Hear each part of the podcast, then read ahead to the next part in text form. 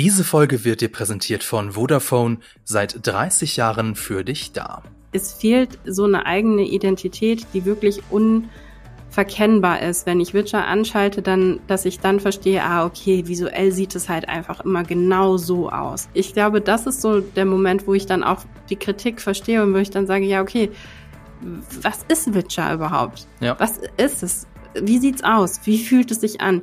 Wie schmeckt Witcher? Wie schmeckt der Witcher? Ew. Sag mal, Lisa, sag mal, Laura, was erwartet ihr euch eigentlich von Fantasy? Was muss eine gute Fantasy-Geschichte euch bieten? okay, soll ich anfangen? Ich fang mal an. Einer muss. Okay, genau, zirp, zirp, da kann Laura, äh, kann Laura, sag ich schon, kann Ron so Grillen zirpen einblenden.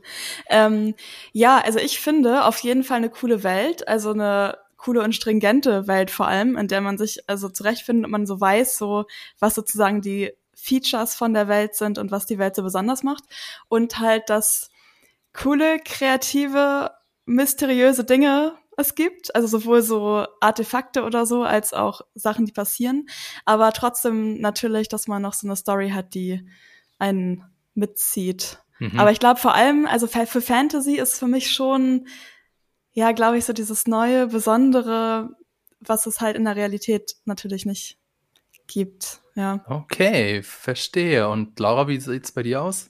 Hm. Das, was Lisa sagt.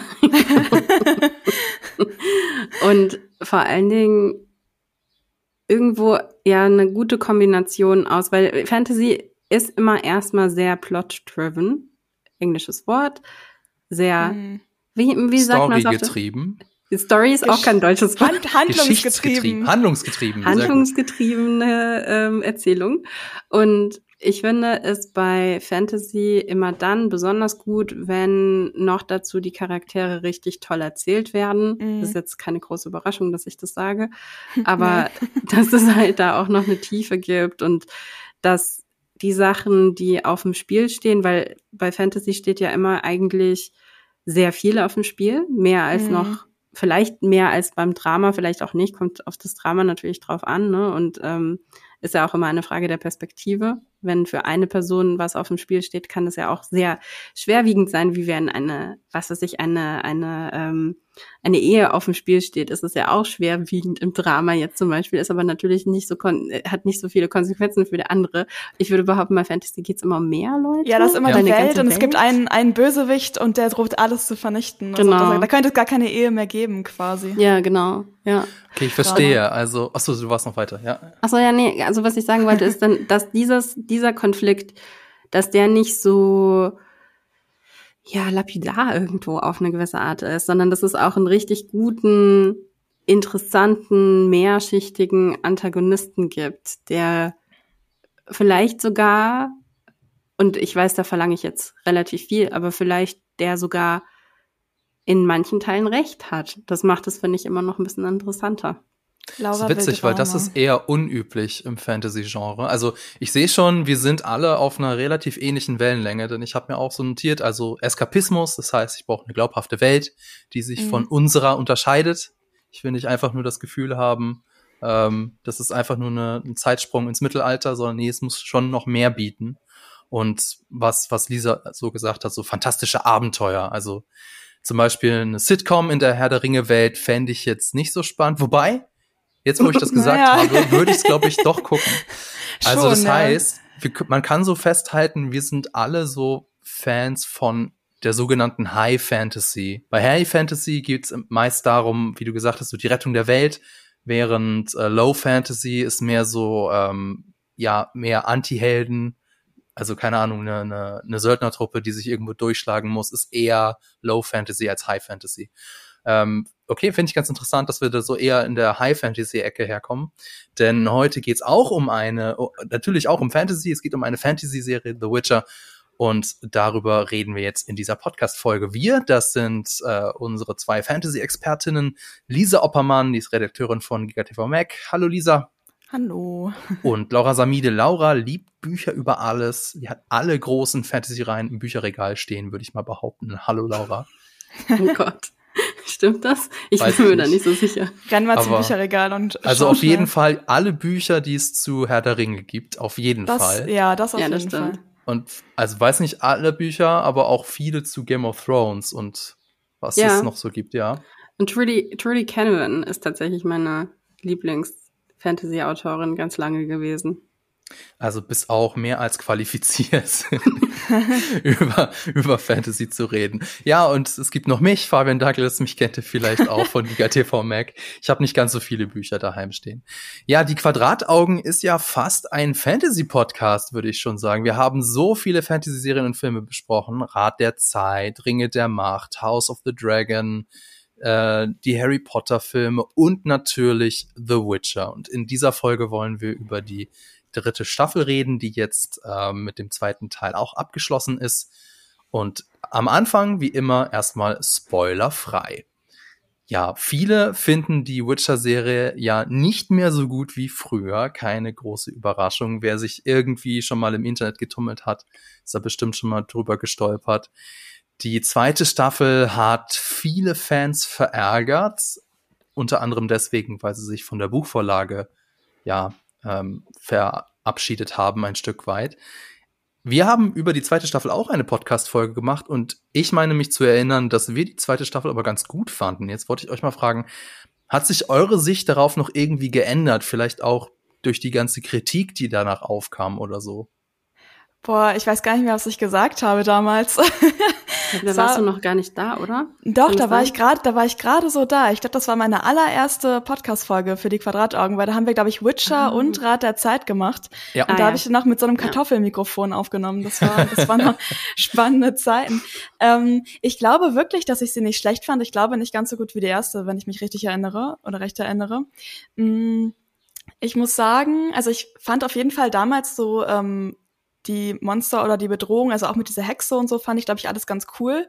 Ähm, Im Nachhinein bin ich mir nicht mehr so sicher, ob ähm, es wirklich so also ich habe also ich merk habe jetzt jetzt in der dritten Staffel gemerkt, dass mir glaube ich einige Sachen gefehlt haben, die in der zweiten Staffel schon hätten aufgebaut werden müssen oder mehr im Detail hätten aufgebaut werden müssen. Ich weiß nicht, ob ich da schon zu viel äh, vorwegnehme, aber ähm, in der zweiten Staffel wurden ja relativ viele so neue Leute und neue Stories uns hingeschmissen und ich habe das Gefühl, so im Nachhinein wurden sie wirklich vielleicht ein bisschen zu sehr geschmissen. Also, Mhm. aber vielleicht muss ich sie die zweite Staffel jetzt auch noch mal direkt hinterher gucken. Also da müssen wir vielleicht noch mal gleich drüber reden, dann kann ich mir vielleicht auch noch ein rückwirkendes Urteil über Staffel 2 Ja. erlauben. Laura, du hast ja nicht die ganze zweite Staffel, aber einige Folgen doch, dir doch noch mal angeguckt. Ähm, Mit, jetzt mit ein bisschen Abstand. Ähm, Hat sich da deine Meinung irgendwie noch mal geändert? Nein, eigentlich nicht, weil ich glaube, in dem Moment, wenn man sich das anschaut, also mir geht das zumindest so, dass in dem Mhm. Moment, wenn ich mir die Folgen anschaue, bin ich sehr da und ähm, verstehe auch alles, was passiert. Aber also ich gebe Lisa insofern recht, es ist halt schon auch komplex und man hat manchmal das Gefühl, ähm, habe ich jetzt alles verstanden oder beziehungsweise Mhm. habe ich jetzt wieder irgendwas vergessen, weil es sehr viele Informationen sind, es sind sehr viele Charaktere. Auf der anderen Seite denke ich mir halt immer so, wir haben doch auch House of the Dragon verstanden und da heißen ja fast alle, da und heißen Game fast alle gleich. ja, Ja. stimmt. Aber da können wir echt gleich noch drüber reden, weil ähm, das hat, glaube ich, auch ja noch mit was Also, anderem zu tun. Ist ich, ja, ich glaube auch, dass es noch mit was anderem zu tun hat, ähm, wie die Erzählweise halt eben ist.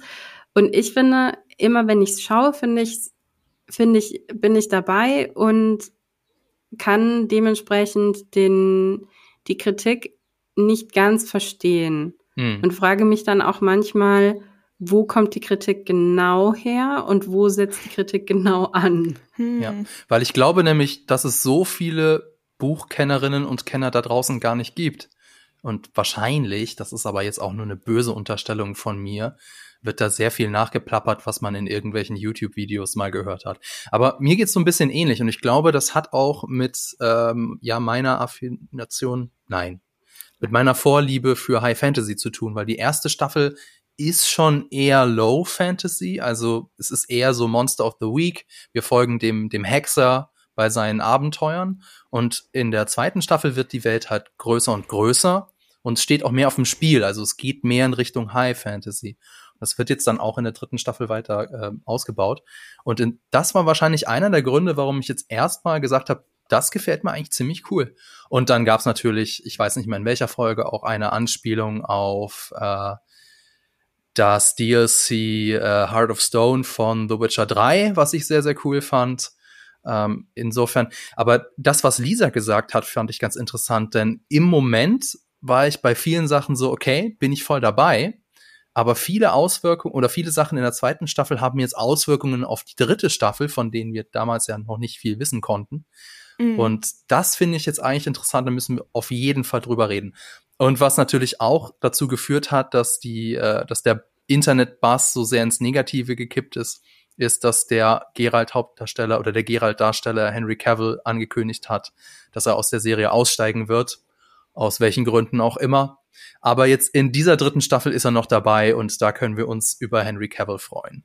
Ja, bevor wir jetzt dann gleich über die dritte Staffel reden, erstmal ein bisschen Werbung. Erinnert ihr euch noch, wann bei euch daheim das letzte Mal das Internet ausgefallen ist? Das kann ganz schön ärgerlich sein. Allerdings, oft liegen die Probleme gar nicht am Internetanschluss, sondern am WLAN. Wie schön wäre es da, wenn es eine intelligente WLAN-Optimierung auf Knopfdruck geben würde? Nun, Vodafone hat genau das im Angebot. Nach einem Software-Update kann das WLAN durch Performance-Analysen optimiert werden und im Problemfall kann der Kundenservice noch besser helfen. Die Vodafone Super WLAN-Option ist für alle Bestands- und NeukundInnen kostenlos buchbar. Mehr Infos dazu in den Show Notes. Dann reden wir jetzt doch gleich mal schon ein bisschen über die dritte Staffel. Wie gesagt, immer noch spoilerfrei. Und ähm, jetzt, nachdem wir, nachdem wir den zweiten Teil auch gesehen haben, nachdem wir also die dritte Staffel jetzt komplett geguckt haben, wie ist so euer Ersteindruck? Wie ist so euer Bauchgefühl? Laura, du hast schon gesagt, äh, das Bauchgefühl ist ja meistens trügt einen nicht. Ähm, wie ist denn jetzt so dein Bauchgefühl nach der dritten Staffel? Ich fand sehr viel gut und ich fand einiges kritikwürdig. Sehr diplomatisch. ja, wollte gerade sagen, sehr diplomatisch. ja. Okay. Willst du eine Prozentzahl jetzt von mir haben? oder so ein Scoring oder so? Ich gebe ähm, 10 Lauras von 15. Was ja, ist das für eine komische, ist das die seltsamste Score, die ich hätte entwerfen können gerade? 10 Lauras von 15. 15 ja. ist so ein seltsames Bewertungssystem, obwohl es gab ja früher Schulnoten auch mit 15 das bei uns ist richtig, stimmt. Stimmt, ja, in der Oberstufe. Vielleicht ist das das krasseste Bewertungssystem für Filme, weil es gibt ja ganz oft diese Diskussion, ob es besser ist, sozusagen 10 Sterne zu vergeben oder 5 Sterne, weil man bei 10 dann vielleicht mehr Möglichkeiten hat und so. Aber vielleicht ist 15 die richtige Antwort. Ja, ich muss auch sagen, ich mag immer das IMDb-Bewertungssystem lieber als das von Letterboxd, weil IMDb 10 hat und mm, okay. Letterbox nur fünf. Wobei Letterbox hat ja auch diese Zwischenstufen. Dann ja, kommen genau. sie trotzdem auf zehn. Ja, genau. Ja. Also ich Letterbox ist ja mein Bay. Naja, ja. anyway. Ja, bei Letterbox habe ich so immer das Gefühl, bei mir, bei meinen Bewertungen, ich, ich hab, ich tue mich ultra schwer immer bei der exakten Anzahl der Sterne. Und deswegen mm, ist so bei mir auch. so, so, ich glaube, ein halber Stern ist es immer plus minus. Also ja. kann man, kann man das so oder so verargumentieren. Aber es ja, ist halt ein Unterschied, ja. ob ich halt zum Beispiel sieben Sterne gebe oder dreieinhalb oder viereinhalb oder so, weißt du? Also ich ja. finde, das macht irgendwie für mich mehr Sinn. So, Lisa, du musst jetzt gar keine Sternanzahl oder Punktezahl vergeben, aber was sagt denn so dein Buch Bauchgefühl jetzt, nachdem du die dritte Staffel gesehen hast? Also mein Buchgefühl sagt gar nichts. Dein ich muss nochmal offenlegen, äh, dass ich die Bücher tatsächlich alle nicht gelesen habe und nur ein paar The Witcher Let's Plays mal geguckt habe, aber auch nicht die Spiele. Ich weiß gar nicht, wie es bei euch ist, ob ihr da mehr ähm, die Buchlore auch kennt. Weil da muss ich sagen, da bin ich echt, da kann ich nicht so viel zu sagen. Mm, also ich muss auf jeden Fall zur Serie sagen, dass ich mich echt ein bisschen durchgequält habe teilweise. Ich fand es teilweise echt ein bisschen langweilig. ein paar Folgen auch weniger langweilig als andere. Ähm, mein Hauptproblem war, dass ich auch eben ähm, schon so ein bisschen angedeutet habe, dass ich finde, es gibt viel zu viele Leute. Beziehungsweise es ist, das Problem ist, glaube ich, gar nicht so viele Leute, weil Laura hat ja schon angemerkt, dass wir das ja auch gecheckt haben mit den Menschen bei House of the Dragon und so. Ähm, aber ich finde, ich hatte ganz oft das Problem, das könnte auch daran liegen, dass ich jetzt die Staffeln nicht mehr vorher geguckt habe, sondern den Filmstarts äh, Zusammenfassungsrückblick-Dings gesehen habe. Aber ähm, die Leute, die es gab, ich wusste zwar halt so ungefähr, wer wer ist, aber ganz häufig konnte ich mich entweder nicht mehr an die Ursprungsmotivationen von den Leuten erinnern, was auch nicht einfacher gemacht wurde dadurch, dass ähm, die teilweise auch komplett random oder so unvorbereitet mal die Seiten gewechselt haben, wie irgendwie Kahir oder so, der dann am Ende so mit äh, Siri dann, also das ging ja so von jetzt auf gleich quasi, obwohl es da bestimmt eine Motivation hinter gab. Und dann außerdem also die Leute, die es dann alle gab, also ich kannte die teilweise einfach nicht gut genug, um mit denen dann mitzufühlen oder mit den emotionalen Entwicklungen und Momenten, die sozusagen da gezeichnet wurden. Also dass das so wirklich bei mir ankommt. Und ich habe manchmal das Gefühl, auch wenn jetzt in der dritten Staffel, es rastet aus, I'm sorry, ähm, wenn jetzt in der dritten Staffel mehr ähm, emotionale Momente oder mehr Story-Momente für ähm, das Trio, also Gerald, äh, Jen und Siri, so geschaffen worden sind, dass trotzdem dadurch, dass das andere alles so ein bisschen Chaos war, dann denen doch gar nicht so viel Zeit gegeben wurde, wie ich vielleicht hätte gebrauchen können. Allein schon zum Beispiel durch so Sachen wie ähm, Yen wollte am Ende der zweiten Staffel noch Siri an diese Hexe verkaufen und jetzt sind sie so Family. Und ja. da, da ging sehr, das ging sehr schnell alles, obwohl es ja auch so Montagesequenzen gab. Anyway, ich bin sehr, also ich weiß nicht. Ich finde, vielleicht hätte man das wirklich teilweise ein bisschen besser auch noch nutzen können. Ist, ist äh, considering, dass ich mich dann schon auch gelangweilt habe. Da hätte man in der Zeit ja was anderes machen können. Und ich finde, die Monsterkämpfe waren teilweise zu kurz oder zu wenig. Fandet ihr, ich hätte gern noch mehr Monster-Time ja, auch gehabt. Das hängt auch damit zusammen, dass natürlich es jetzt eine andere Geschichte ist. Also es ist ja, jetzt ja. nicht mehr, wir begleiten den Hexer Geralt auf seiner Monsterjagd, sondern es ist jetzt mehr, Game of Thrones, also mehr politische Intrigen, mehr äh, Hinterzimmerkungelei. Da bleibt nicht mehr so viel Zeit. Aber okay, du hast jetzt schon sehr viel gesagt. Ja, sorry, aber, ich habe euch alles ähm, vorweggenommen, aber ich musste kurz, das musste raus. Ja, grade, also voll. Ich, ähm, ich kann noch ihr habt es jetzt sagen. nicht gehört, aber ich habe, während äh, Lisa da ähm, äh, was gesagt hat, ich die ganze ist. Zeit gerantet ist, habe ich, hab ich die ganze Zeit Daumen hoch gegeben, weil mir ging es genauso. Also die dritte Staffel fand ich tatsächlich sehr viel schwächer, weil langweiliger. Ich habe mir auch gefragt, warum, weil ich bin noch Fantasy-Fan. Ich finde doch eigentlich auch das ganze Setting cool. Eins, was du gesagt hast, ist, denke ich mal, also viel Exposition-Dump, vor allem in mhm. den ersten Folgen. Es werden permanent irgendwelche unwichtigen Nebenfiguren wortreich eingeführt. Wo ich mir gedacht so, das, das interessiert mich alles nicht. Lass das. Es sind alles Zeit von unseren Hauptfiguren weg. Und ähm, ja, und auch das, was du gesagt hast mit, mit ähm, die Story an sich ist nicht so kompliziert. Aber die einzelnen Motiv Motivationen von den Einzelfiguren nochmal nachzuvollziehen. Ähm, es war jetzt zum Beispiel, ja, Kahir hast du angesprochen. Ähm, mhm. Wir wollen da jetzt noch nicht genauer drüber sprechen, weil es ist ja noch spoilerfrei. Aber zum Beispiel auch von Tessaya de Vries. Da mhm. habe ich währenddessen so, als ich das geguckt habe, so, Moment, wait, what? Und dann bin ich, als die Folge vorbei war, bin ich noch mal in die zweite Staffel und habe mir da einige Szenen angeguckt und so, oh fuck, das habe ich schon wieder total vergessen. Das ist mega wichtig eigentlich mhm. und spielt dann aber gar keine Rolle. Also so diese Charaktermotivation bleibt für mich sehr im Unklaren. Und ähm, klar, man hätte jetzt sagen können, ja, dann schau halt die zweite Staffel noch mal vorher an. Ähm, aber das ja. muss man ja, man kann ja nicht von allen Leuten verlangen, dass sie dann alles, also man muss es ja schon auch so wenigstens ein bisschen oder im Ansatz verstehen können. Definitiv. Irgendwie. Und ich glaube auch, das machen nicht alle. Also ich meine, der, der durchschnittliche Netflix-Zuschauer, die durchschnittliche Netflix-Zuschauerin, die schaut sich doch, wenn sie eine Serie guckt, nicht noch vorher einmal die gesamte Staffeln durch. Außer Laura. Außer Laura naja. jetzt. Also ich muss dazu sagen, ich glaube, das ist halt, der, das ist genau der Kern von der ganzen Sache, weil die Frage ist, wie schauen wir Witcher und wie wurde Witcher am Anfang etabliert? Weil ähm, mhm. ich weiß noch, dass ich nach der ersten Staffel irgendwann so meinte, okay, ich habe es verstanden, das ist wie Xena. Ja, und ja. dann war es halt so dieser Moment so, okay, ich muss mich da jetzt auch nicht ähm, intensiv mit auseinandersetzen, sondern ich kann es einfach so genießen. Weil klar, es ist ein bisschen kompliziert. Die erste Staffel hat verschiedene Timelines und man springt da hin und her und irgendwann ähm, ist man schon ein bisschen confused, aber confused irgendwie oder so verwirrt. Aber irgendwann ist es auch okay, weil es funktioniert trotzdem. Ich kann, Ich ich, kann verwirrt nicht- sein und es ja. trotzdem weiterschauen. Ich fand es auch nicht so verwirrend, muss ich sagen. Ich fand es sogar ganz cool. Ich bin also unpopular Ja. Opinion vielleicht an der Stelle. Nee, ich auch, total. Also ich fand es auch mega gut, irgendwie in der ersten Staffel auch manchmal mini kleine Sachen aufzunehmen, wo ich dann dachte, ah, Moment, die sind jetzt hinten im Gemälde und das sind aber die, die eben gerade noch, ah, okay, das Da, heißt, mhm. da muss irgendwie ein Zeitsprung stattgefunden Ja. haben, den ich nicht richtig mitgekriegt habe. Und ich glaube, ähm, auf eine gewisse Art und Weise versuchen die Showrunner jetzt ähm, das weiterhin auch so zu machen, dass sie schon was auch von uns fordern. Aber die Frage ist, wie konsumieren wir Netflix und wie konsumieren wir Netflix im, im Verhältnis zu solchen Sachen wie äh, HBO, in unserem Fall dann eben Wow. Ähm, Wow.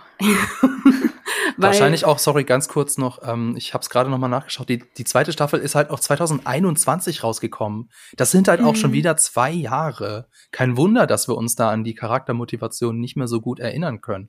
Aber Ja. wie ist denn das, also ganz ehrlich, bei Game of Thrones war es auch so.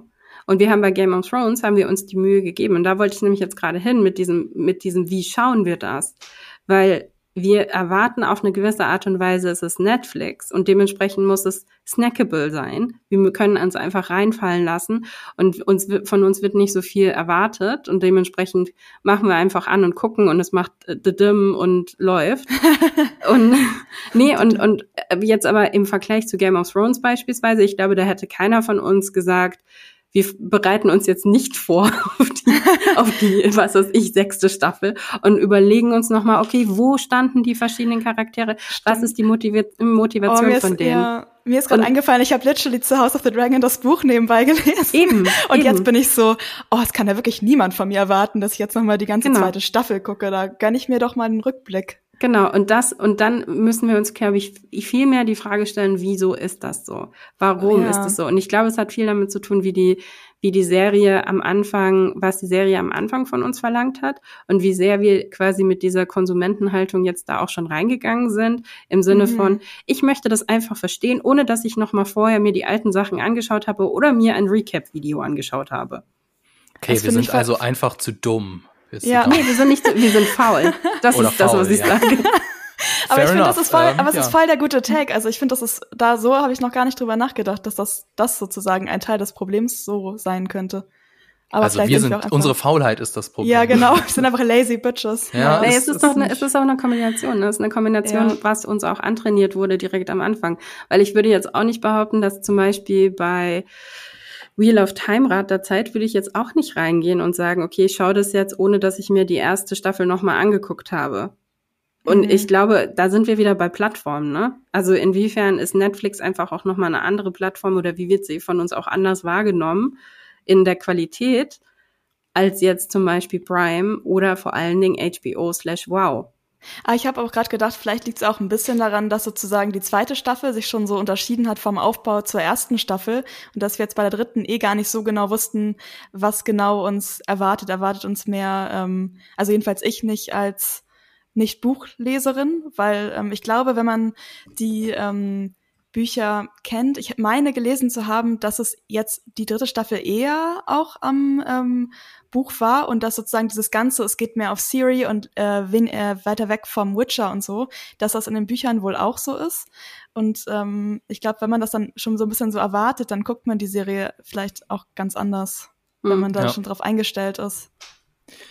Definitiv. Ähm, vielleicht, was mir so aufgefallen ist, wenn ihr, weiß nicht, habt ihr mal Witcher bei Netflix eingegeben, weil da, da poppt ja wirklich so eine Witcher-Welt auf. Also es gibt ja nicht nur einfach nur die Staffeln, dann gibt's Blood Origin und äh, Nightmare of the Wolf, sondern es gibt auch so einzelne Videos, wo zum Beispiel die Welt erklärt wird oder so, glaube ich. Oder Ach, so ein Behind so? the Scenes. Es gibt, Oh, das- also das, das Welt erklärt ja. gibt es nicht. Dafür müsst ihr auf GigaTV Mac gehen und euch das Video von mir angucken. Aber es gibt so ein Behind the Scenes. Und eigentlich wäre Mhm. das doch voll gut, wenn Netflix von sich aus sowas anbieten würde. So ein, so eine Art Welt Recap. erklärt. Ja. so eine Welt erklärt, so, ein- so eine Art Recap Ja, für die was sollen einzelnen wir denn noch Figuren. machen? Ja Okay, vielleicht hört nicht sinnlos auf mich, tut es nicht Netflix. Sonst, Genau. äh, ja. Nee, okay. Ähm, dann, was ich aber auch noch sagen wollte, ist, ähm, das Herzstück der Serie ist ja nicht nur Garrett, sondern eigentlich hat mittlerweile das Trio. Also, wie du schon gesagt Mhm. hast, Lisa, Siri, Jennifer und Garrett. Family. Ja.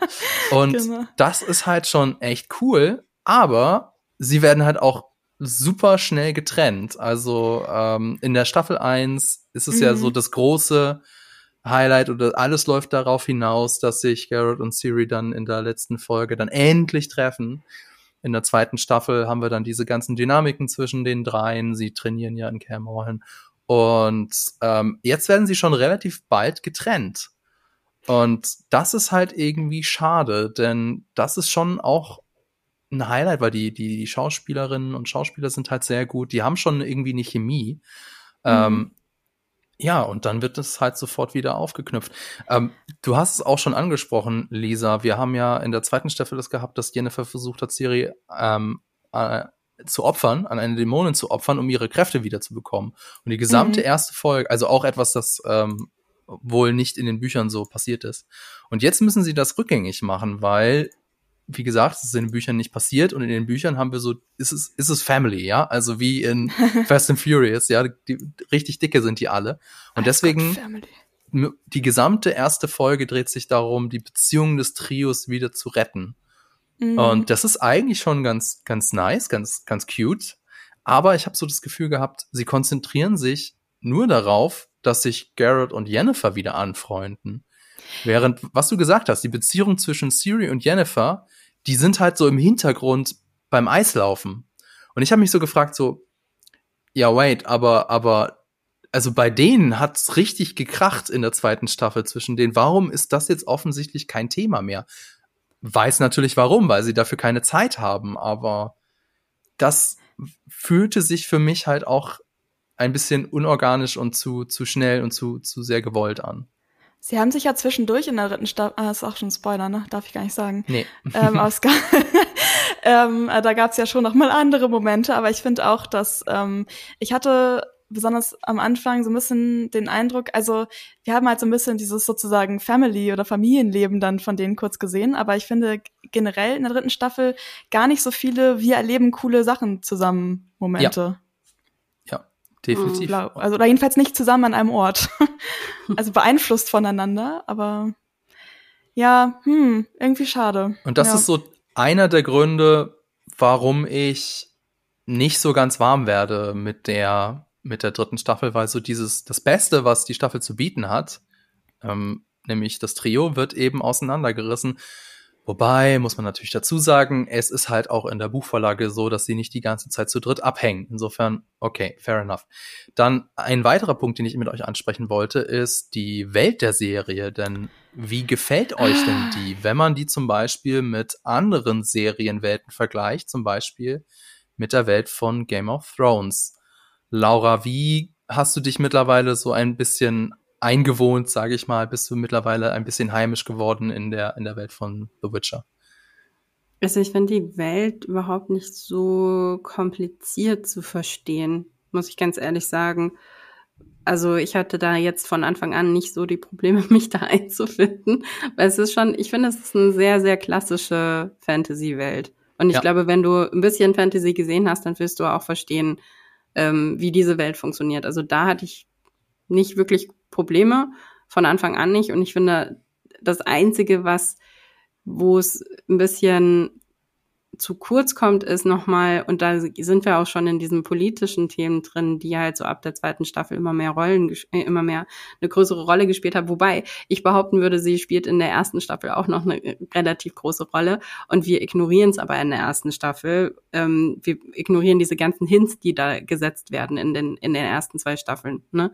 Also, weil ich meine, auch da geht es irgendwie schon irgendwie darum, okay, was bedeutet ne, was bedeutet Sintra in dieser Welt und ähm, inwieweit ähm, ähm, was bedeutet dementsprechend auch Siri in dieser Welt und dementsprechend ist es politisch die ganze Zeit.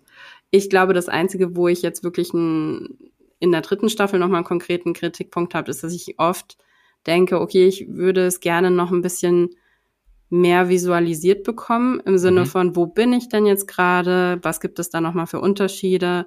Wenn du jetzt das vergleichst zum Beispiel mit Shadow and Bone, ähm, ich finde, die machen da, und weil es auch Netflix ist, ich finde, die machen da einen besseren Job. ähm, so dass ich da irgendwie auch visuell verstehe, wo sich die Leute gerade äh, be äh, befinden auf dieser Landkarte tatsächlich und äh, was da so die Eigenheiten sind. Und ähm, ich glaube, das ist einer der Gründe, warum man so oft so ein bisschen darüber hinweg huscht bei Witcher und dann nicht mehr ganz genau versteht, auf, in welchem Hof bin ich denn jetzt schon wieder und was ist da die Intrige und wer ist da jetzt, wer ist da jetzt der treibende, die treibende Kraft und was wollen die jetzt nochmal? Visualisieren würde helfen, weil dann würden wir nicht die ganze Zeit uns immer wieder hinterfragen und denken, habe ich jetzt was verpasst mhm. oder habe ich jetzt irgendwie, ähm, habe ich jetzt gepennt oder hat, wurde es einfach nicht erzählt? Ja. Ja, so ging es mir ähnlich. Ich habe irgendwie so keine Vorstellung vom Kontinent. Also unsere Heldinnen und Helden, die tauchen mal hier auf, mal da auf.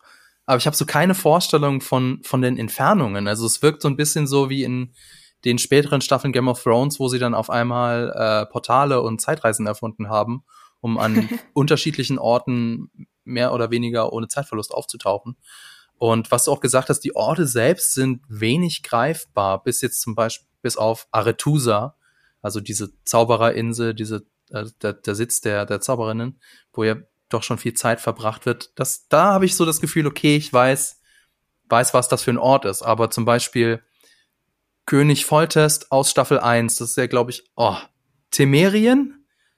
Mhm. Kein Plan, wie das da aussieht. Also. Was in Gottes Namen ist Temerien? Ja, siehst du, also, ähm, hier ist also die, äh, weiß nicht, also ich, die, die ganzen, vielleicht liegt es auch halt daran, weil das sind halt alles kleine Königreiche und anders als zum Beispiel bei Game of Thrones ist das nicht, also, oder die, die Hauptfiguren sind nicht direkt mit den Königreichen verbunden.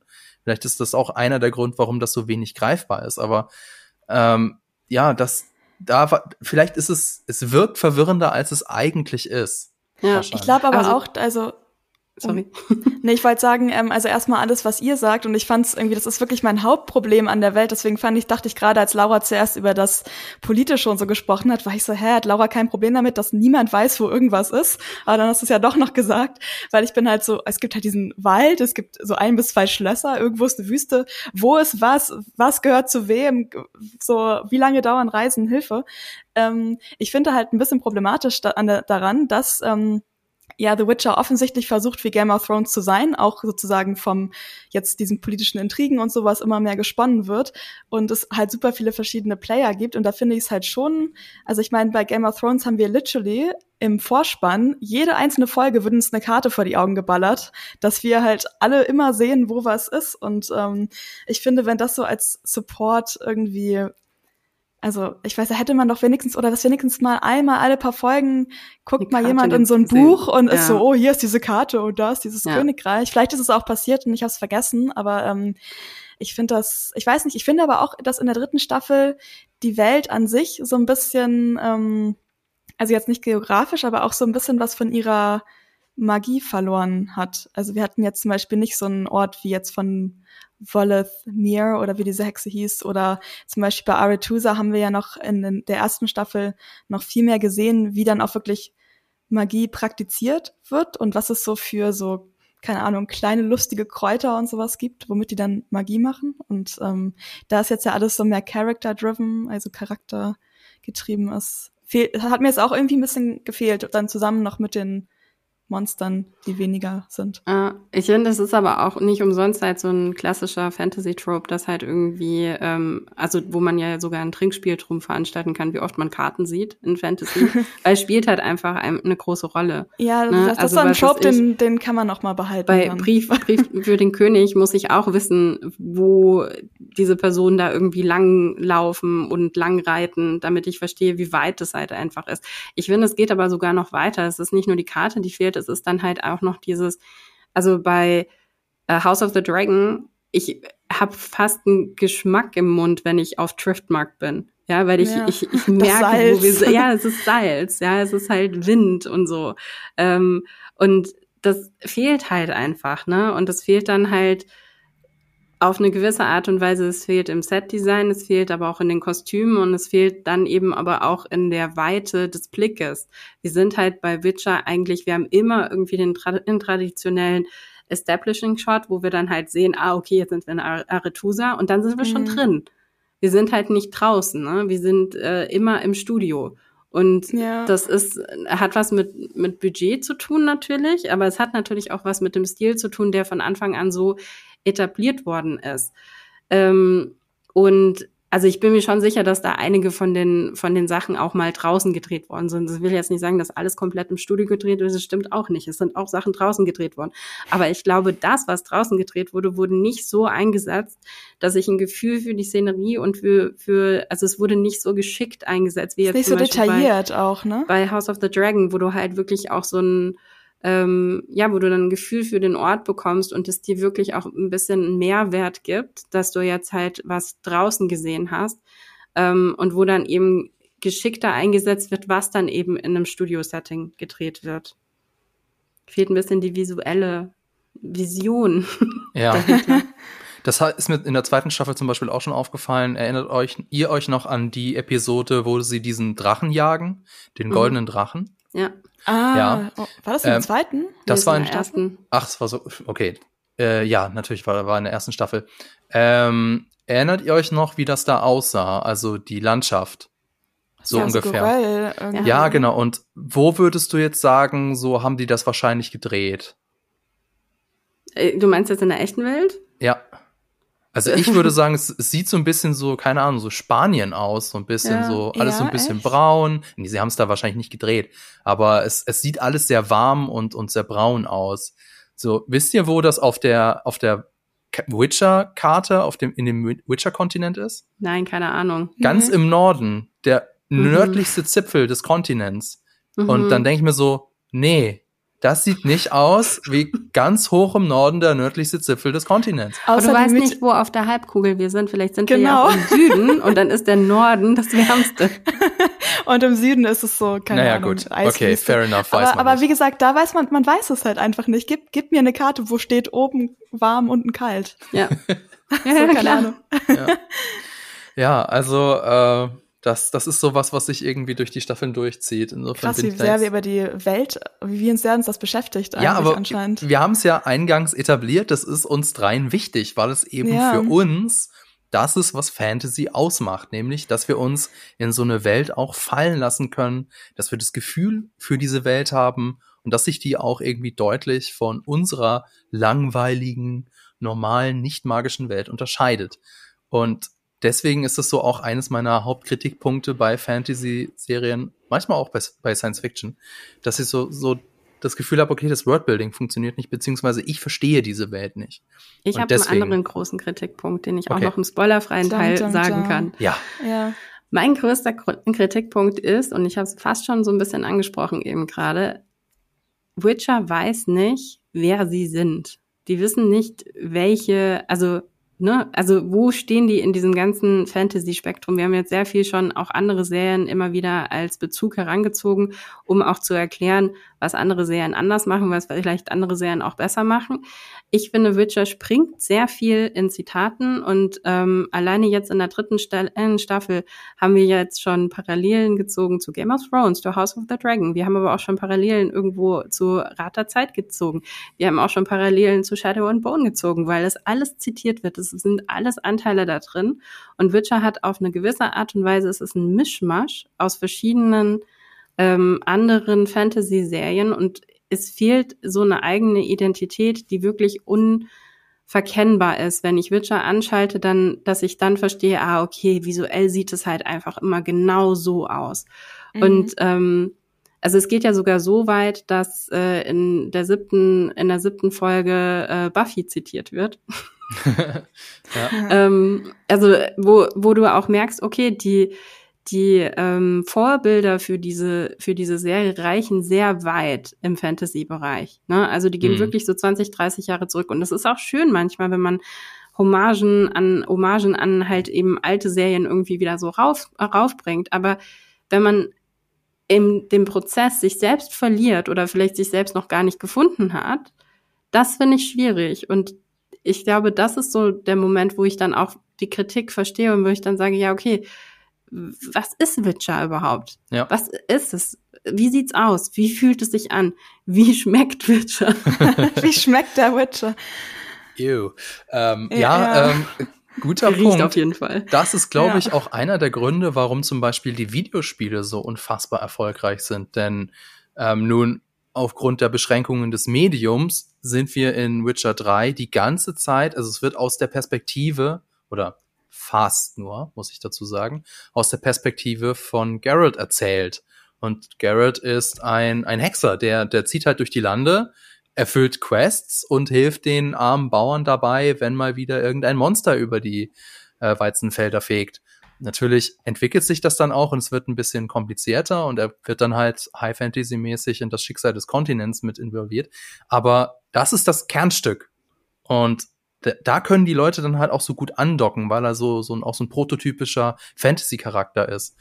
Und hier in der dritten Staffel ist das, spielt das fast keine Rolle mehr. Also, was du gesagt hast, Lisa, wie viele Monsterkämpfe gibt's denn? Ähm, drei, glaube ich. Und die sind auch nicht so prominent. Und da, da, Also, da was du gesagt hast, Laura, da- dadurch verliert das Ganze so ein bisschen so, ja, seine Identität oder zumindest die Identität, die viele mit der Serie verbinden. Ich meine, die heißt The Witcher. Sie heißt nicht äh, Somewhere in an äh, unnamed continent, there's a lot of intrigue going on. Nee, die heißt, die ist nach dem äh, Monsterjäger Garrett benannt. Und sind schon, also Monster sind schon das USP irgendwie eigentlich. Ja. War mit eins der USPs. Ja, das Mhm. ist, ähm, war eben, deswegen sind ja auch die Spiele so, äh, so beliebt, weil das auch da eben ein großer, eine große Gameplay-Mechanik war. Und das Aber- fehlt irgendwie, ja. Glaubst, glaubst du, dass es wirklich auch eins der Probleme ist, dass es halt einfach zwei verschiedene Vorlagen sind? Weil mir geht's ganz oft so, dass ich bei bestimmten Shots, Kameraeinstellungen, ähm, sorry, wir haben die Kritik bekommen, dass wir zu viele englische Wörter benutzen und ich versuche jetzt die ganze Zeit immer alles auf Deutsch zu übersetzen. Ich auch. Mal gucken, wie lange es noch funktioniert, Ja. Laura, bevor unsere wahre Identität wieder durchkommt. Ja. ähm, ähm, ich finde, dass bei manchen Kameraeinstellungen sehe ich sofort, ah, okay, das ist jetzt, das ist jetzt ein Zitat aus dem Videospiel. Weil es Mhm. so krass nach Videospiel aussieht. Und ich frage mich dann halt immer, ist es jetzt gut oder ist es schlecht? Weil ich persönlich als, als Serienschauerin schaue mir es an und denke, nee, ich finde aber, das könnte auch geiler aussehen. Und es Das ist jetzt oh. ein, zu sehr so ein Kopfnicken an die Spielfans, dass man das halt genauso visuell nochmal aufgreift. Das finde ich aber auch, also da muss ich noch mal kurz über die Monster reden. Also cool ich es auch finde, dass Monster da sind. Ich finde, manchmal haben die Monster, ich bin ja sonst nicht so die Person, die so CGI kritisiert, aber ich finde, manchmal sind die Monster, sehen die schon so, so ein Mühe zu viel nach Computerspiel aus, so in manchen Mhm. Sachen. Und das reißt mich dann manchmal auch so ein bisschen raus. Aber Ja, weil- jetzt auch nicht so. Ja. Qualität hat sehr geschwankt in der dritten Staffel. fand Ja. ich, ja. Aber es ist, es ist halt, ich finde das auch eine legitime Frage, weil auch das gehört ja wieder dazu, ne? Also ich meine, es gibt dann halt so ein paar Handvoll von Buchfans, die dann die Bücher wirklich gelesen haben. Dann gibt es sehr, sehr, sehr viele ähm, äh, Gamer und Gamerinnen, die halt die Spiele durchgespielt haben und das dann gibt es natürlich dann sehen wollen. Und dann gibt es die Leute, die halt Netflix gucken und ähm, ähm, und dann gibt es noch dazu die Leute, die Fantasy mögen. Also es gibt so viele Zielgruppen für diese Serie. Ich glaube, da, das wird, das ist halt einfach die Schwierigkeit. Mhm. Und ich glaube, Puh. da müssen wir jetzt ein bisschen genauer drauf eingehen. Deswegen würde ich sagen, ist das jetzt der Cut und dann der Übergang zum Spoiler-Part. Das heißt, wenn ihr die dritte Staffel von The Witcher noch nicht geguckt habt, dann müsst ihr das nachholen und dann später wiederkommen. Ähm, ansonsten ähm, werdet ihr jetzt ab jetzt gespoilert. Denn ich möchte jetzt mit euch so ein bisschen konkreter auch auf eigene ähm, ja, Handlungselemente eingehen, die ich teilweise sehr interessant und teilweise dann auch etwas fragwürdig fand. Und eines, das für mich das Herzstück der Staffel ist der Aufstand ähm, ja während dieses Zauberinnen und Zauberer Zusammentreffens. Und ähm, das das wird also da, da, da, da hatte ich auch so einen kleinen Aha-Moment. Denn was wir vorhin so kritisiert haben, so, es gibt so viele Figuren, die werden ständig irgendwelche neuen werden gezeigt und eingefügt. Und dann in der fünften Folge war es für mich, ach so, okay, Ja, verstehe. Deswegen war das so wichtig, damit halt die, weil die da alle vorkommen und damit man halt schon mal die mal gezeigt hat. Äh, und diese fünfte Folge ist dann jetzt auch, sticht halt auch an, anderweitig aus der Staffel hervor, denn à la Tarantino oder Christopher Nolan springt die nämlich ziemlich wild in der Zeit hin und her und zeigt uns den selben Ablauf nochmal, aber mit anderen Perspektiven. Und es gibt da einige, die fanden das ziemlich überflüssig und so, so, ja, wait, das habe ich doch schon gesehen, das brauche ich jetzt nicht nochmal. Und da wollte ich mal fragen, wie hat denn das euch gefallen, Lisa? Wie fandest du das? Ähm, also ich finde die Idee an sich fand ich echt cool irgendwie, also so den Grundgedanken. Ähm, wobei ich sagen muss, dass das, also dieser Beginn von einem Ball und so, ich weiß gar nicht, was dann die erste halbe Stunde oder die ersten 20 Minuten oder so, wo wir sozusagen diese ganzen Geschehnisse aus der ähm, zum ersten Mal aus der ersten Perspektive gesehen haben. Das war so eine Phase, wo ich so ein bisschen war so, ja, die reden jetzt, so, mh, keine Ahnung, ein bisschen langweilig. Ich, mh.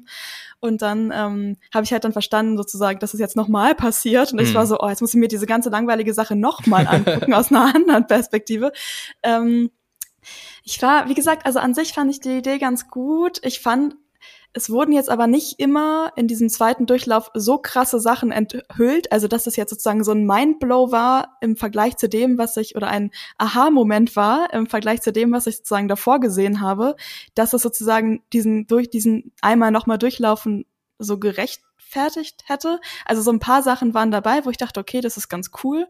Ähm, zum Beispiel, dass man hat ja teilweise mehr von den Gesprächen gesehen oder sozusagen mehr von einer Einstellung, ähm, ich glaube, es gab zwischen Wilgefortz und Gerald oder glaube ich, das waren die beiden so eine so ein Moment, wo ähm, man in der ersten Version nur gesehen hat, dass sie kurz auf dem Balkon geredet haben und dann in der zweiten Version hatten die vorher eigentlich noch einen Talk über hm.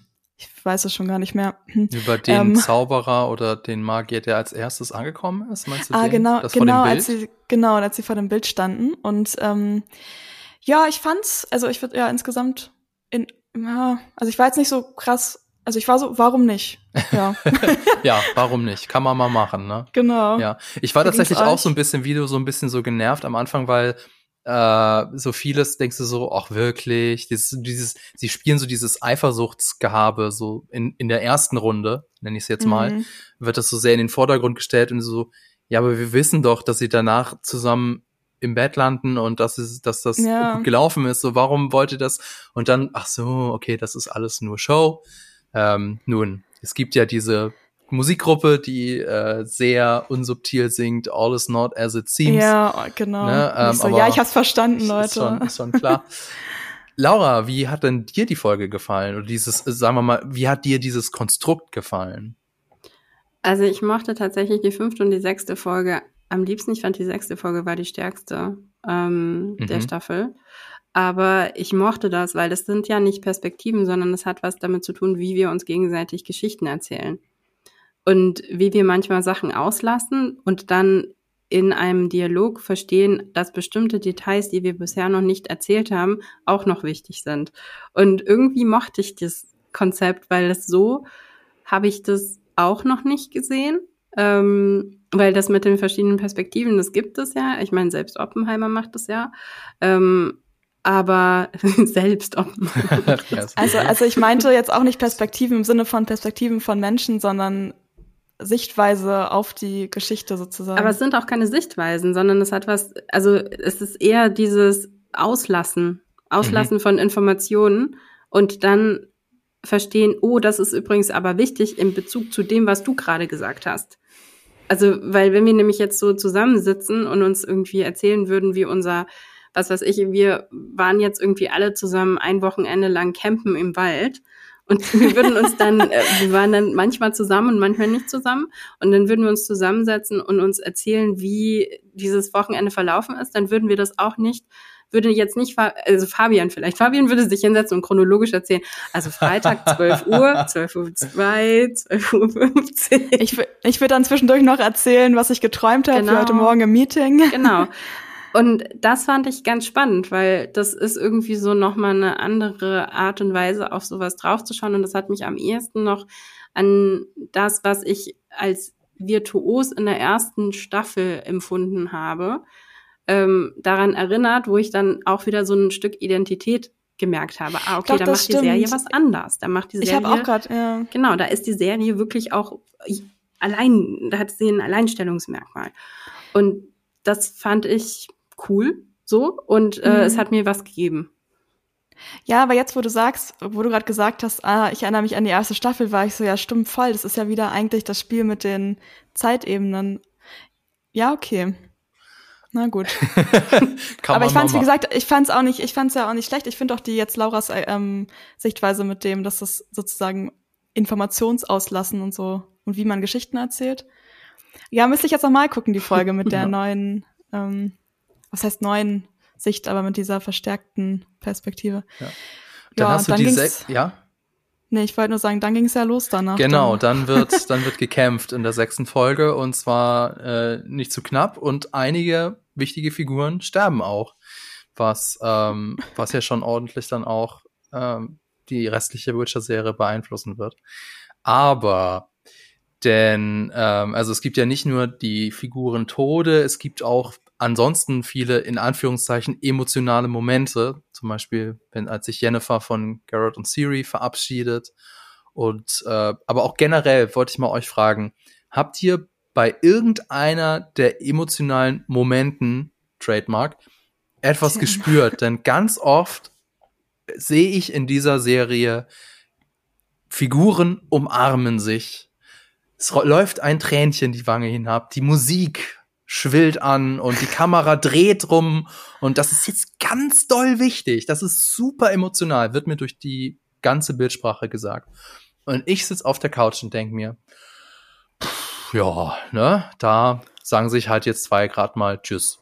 So, und das lässt mich sad. komplett, es lässt mich komplett kalt. Und jetzt wollte ich mal wissen, wie war das denn bei euch? Also, ähm, hat euch das mitgenommen oder wart ihr auch eher so, ja, ist jetzt, ist jetzt, da passiert halt gerade was? Also mir ging es bei Testea eigentlich immer so, dass ich voll dabei war.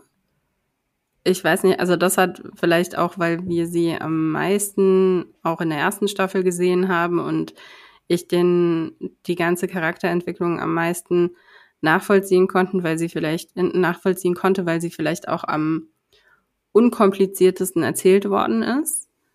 Da war ich auf jeden Fall dabei, bis in dann eben auch ähm, zur letzten Folge. Ähm, also ich meine, wir reden gerade jetzt noch über die sechste Folge und ja. in der sechsten Folge macht mhm. sie natürlich einen richtig, richtig krassen Move. Ähm, und das, da war ich dabei, auf jeden Fall. Also auch diese, dieser Schock, den sie da empfindet und diese, diese Erkenntnis, wenn sie versteht, ähm, okay, es war halt äh, die ganze Zeit äh, Wilgefortz. Das ist so ein dummer Name. So ein dummer Name. Ich hasse das es. ist so schlimm. Vor allen Dingen, ich habe dann auch beim Schauen, habe ich Lisa auch irgendwie eine Nachricht geschrieben, weil sie so, ey, komm, als ob das jetzt eine große Überraschung war, dass Wilge vor der, der Bösewicht ist. What?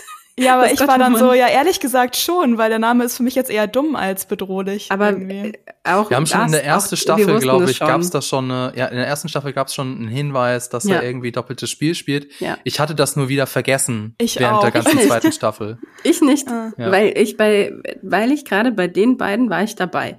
Da habe ich immer hingeschaut, das habe ich in meinem Gehirn vermerkt, Moment, das ist nicht gut, das ist nicht gesund, was da passiert. Das wird später noch eine Rolle spielen. Und das, dann funktioniert so eine Serie natürlich, wenn du halt schon so, wenn du das Foreshadowing verstehst und, und ähm, wenn du das halt nachvoll, also wenn du das so ein bisschen vermerkst, weil dann hast du ja auch eine Möglichkeit mitzufiebern und ähm, ahnst schon, dass das jetzt alles irgendwann dann auseinanderbrechen wird. Ähm, und das ging mir bei den beiden absolut so und dementsprechend war ich dann auch, als sie sich dann dahinstellen muss und eigentlich irgendwie alles kaputt macht, ähm, war ich voll bei ihr und auch was es dann im Umkehrschluss irgendwie für sie bedeutet und ähm, was es auch für die Zukunft für sie bedeutet, nämlich nicht. Ja. Lisa. Ja, ähm, Tessaya ist tatsächlich auch so einer meiner Faves gewesen, weil, also auch wenn ich zwischendurch, ich glaube auch dadurch, dass ich dann vielleicht schon wieder ein bisschen was nicht wusste oder so.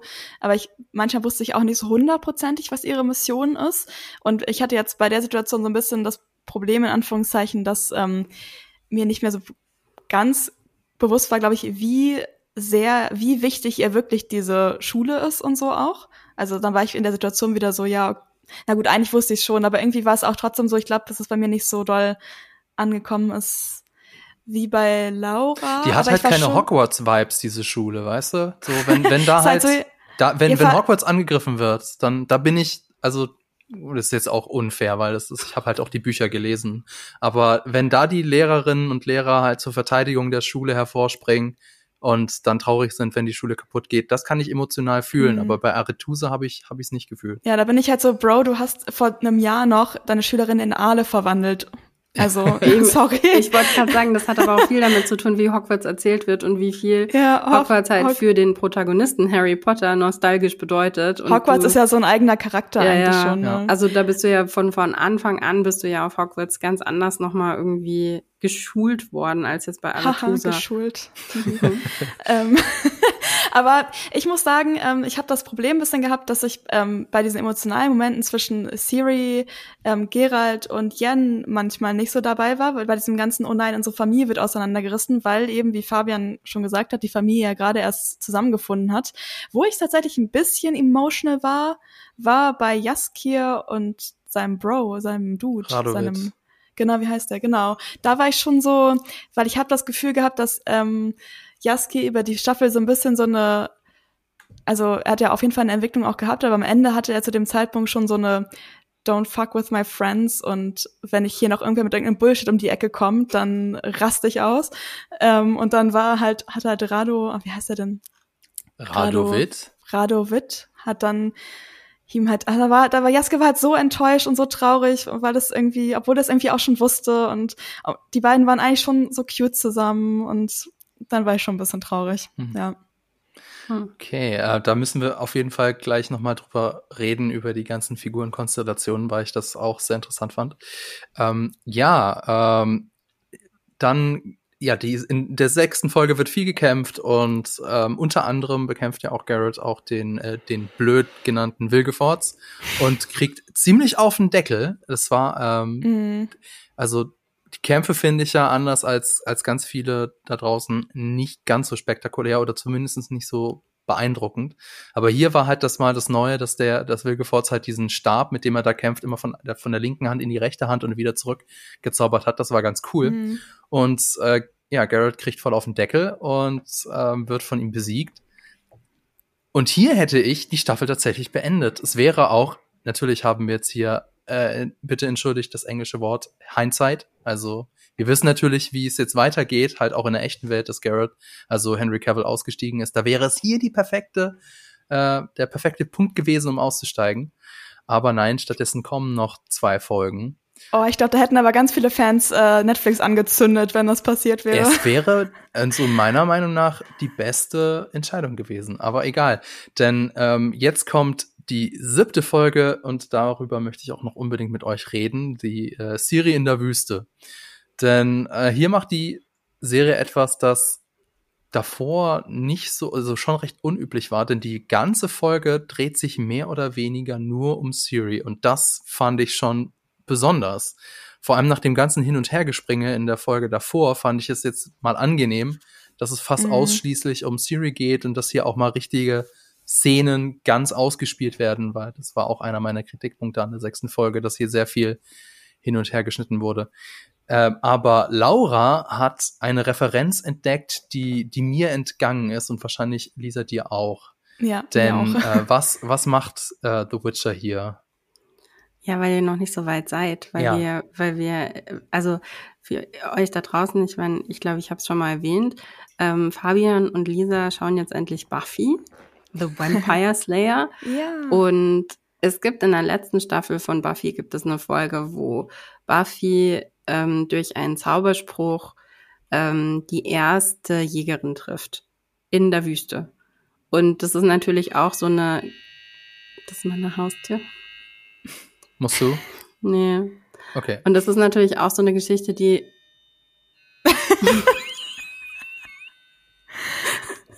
Warum klingt deine Haustür so wie so eine Durchsage in so einem Supermarkt eigentlich? Das weiß ich nicht. Wahrscheinlich klingelt es gleich nochmal. Äh, soll ich weiterreden oder klingelt es jetzt gleich nochmal? Rede mal weiter, damit es zum letzten Mal klingelt und dann okay. danach wir wirklich weiterreden können. Ähm, okay, also. ich habe da ein, eine Hommage entdeckt an Buffy. Letzte, in der letzten Staffel gibt es eine Folge, wo ähm, Buffy durch einen Zauberspruch die erste Jägerin trifft. Und diese Folge bei Buffy ist auch eine sehr ähm, Folge, die so nach drinnen geht, wo es irgendwie viel darum geht, irgendwie auch zu hinterfragen, wer bin ich eigentlich, wo komme ich her, ähm, was ist eigentlich mein Zweck auf dieser Welt und äh, warum wurde dieses ganze Jägerinnen-System überhaupt installiert und wer hat da quasi sozusagen die Macht. Ähm, es geht eben auch um die Wächter, ähm, die ja bei Buffy dann irgendwann auch immer eine größere Rolle spielen, beziehungsweise eben dieser ganze Verbund der Wächter und Wächterinnen und ähm, inwieweit das eigentlich im, auch auf, auf eine gewisse Art und Weise eben das Patriarchat ist und ähm, inwieweit eben da diese jungen Frauen ähm, zu den Jägerinnen irgendwie herangezogen werden.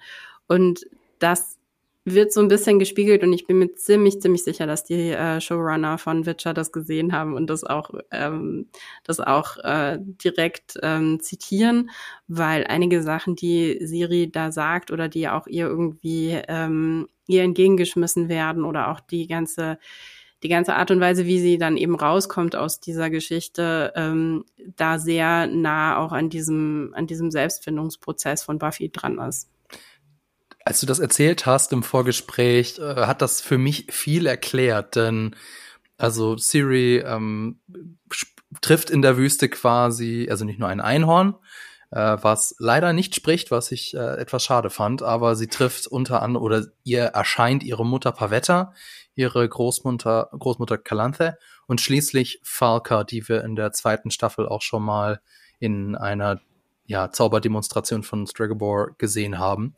Und jetzt ergibt das so ein bisschen Sinn, denn äh, Farka kitzelt so ein bisschen die Feministin in Siri wach, was für mich, als ich das gesehen habe, so ein bisschen so aus dem Nichts kam, denn Siri ist oder war für mich zu dem Zeitpunkt alles nur keine feministisch äh, dargestellte Figur. Und das wirkte ein bisschen so, so fremd ein bisschen in dieser Welt, war dieses, äh, das, was wir zum Beispiel in Game of Thrones ja auch besprochen haben, dieses das Rad brechen und das System verändern. Darum ging es eigentlich bisher noch gar nicht so wirklich. Deswegen war ich etwas überrascht. Aber jetzt, wo du sagst, dass das wahrscheinlich eine Referenz ist an, an Buffy, ergibt das sehr viel mehr Sinn. Ich glaube, das ist auch das, wo die Showrunner hinwollen mit der Figur das ist halt einfach, also weil das ist ja nicht umsonst. Also wir müssen vielleicht auch noch mal zitieren, was die, was feministisch daran ist und ob das das richtige Wort ist, was es beschreibt, weil ich glaube, was da passiert ist, dass sie von Falka Achtung, das ist jetzt wieder ein englisches Wort, empowered wird, also bestärkt wird in ihrer, in ihrem Sein und in ihrer ähm, Mission. Ähm, das ist ja per se erstmal nicht ähm, muss nicht feministisch sein, sondern das ist erstmal eine Frau in der Vergangenheit, die sie bestärkt, auch tatsächlich ähm, ihre eigene Kraft zu wertschätzen und vor allen Dingen aber auch ihre ähm, ihre Wurzeln zu wertschätzen. Darum geht's ja eigentlich. Mhm. Ne? Dieses ja. finde zu deinen Wurzeln zurück, schöpf die Kraft daraus und geh raus und sei auch für uns alle die Kämpferin. Und das ist ja per se erstmal nur jetzt interessant, weil es um weibliche Charaktere sich äh, handelt. Vom Prinzip her haben wir die gleiche Geschichte mit männlichen Charakteren schon ganz oft erzählt bekommen. Ähm, das heißt, dieser eigentliche Akt ist insofern feministisch, dass es jetzt umgekehrt ist. Und das wiederum ist ja nicht das, was die Showrunner sich ausgedacht haben, sondern das liegt ja schon in den Charakteren, so wie sie tatsächlich in dem Buch ähm, angedacht worden sind. Falka auch? Nicht Falke, aber Siri. Dass Siri okay. überhaupt, die Existenz von Siri. Ja, weil das ist nämlich auch etwas, worüber sich der Mob im Internet ganz doll aufregt, dass äh, Falka hier eben feministisch dargestellt wird oder angeblich feministisch dargestellt wird, weil das ja in der Vorlage überhaupt nicht so war und alles, was anders ist als die Vorlage, ist schlecht. Mhm. Lisa, wie hat denn dir diese Folge gefallen eigentlich?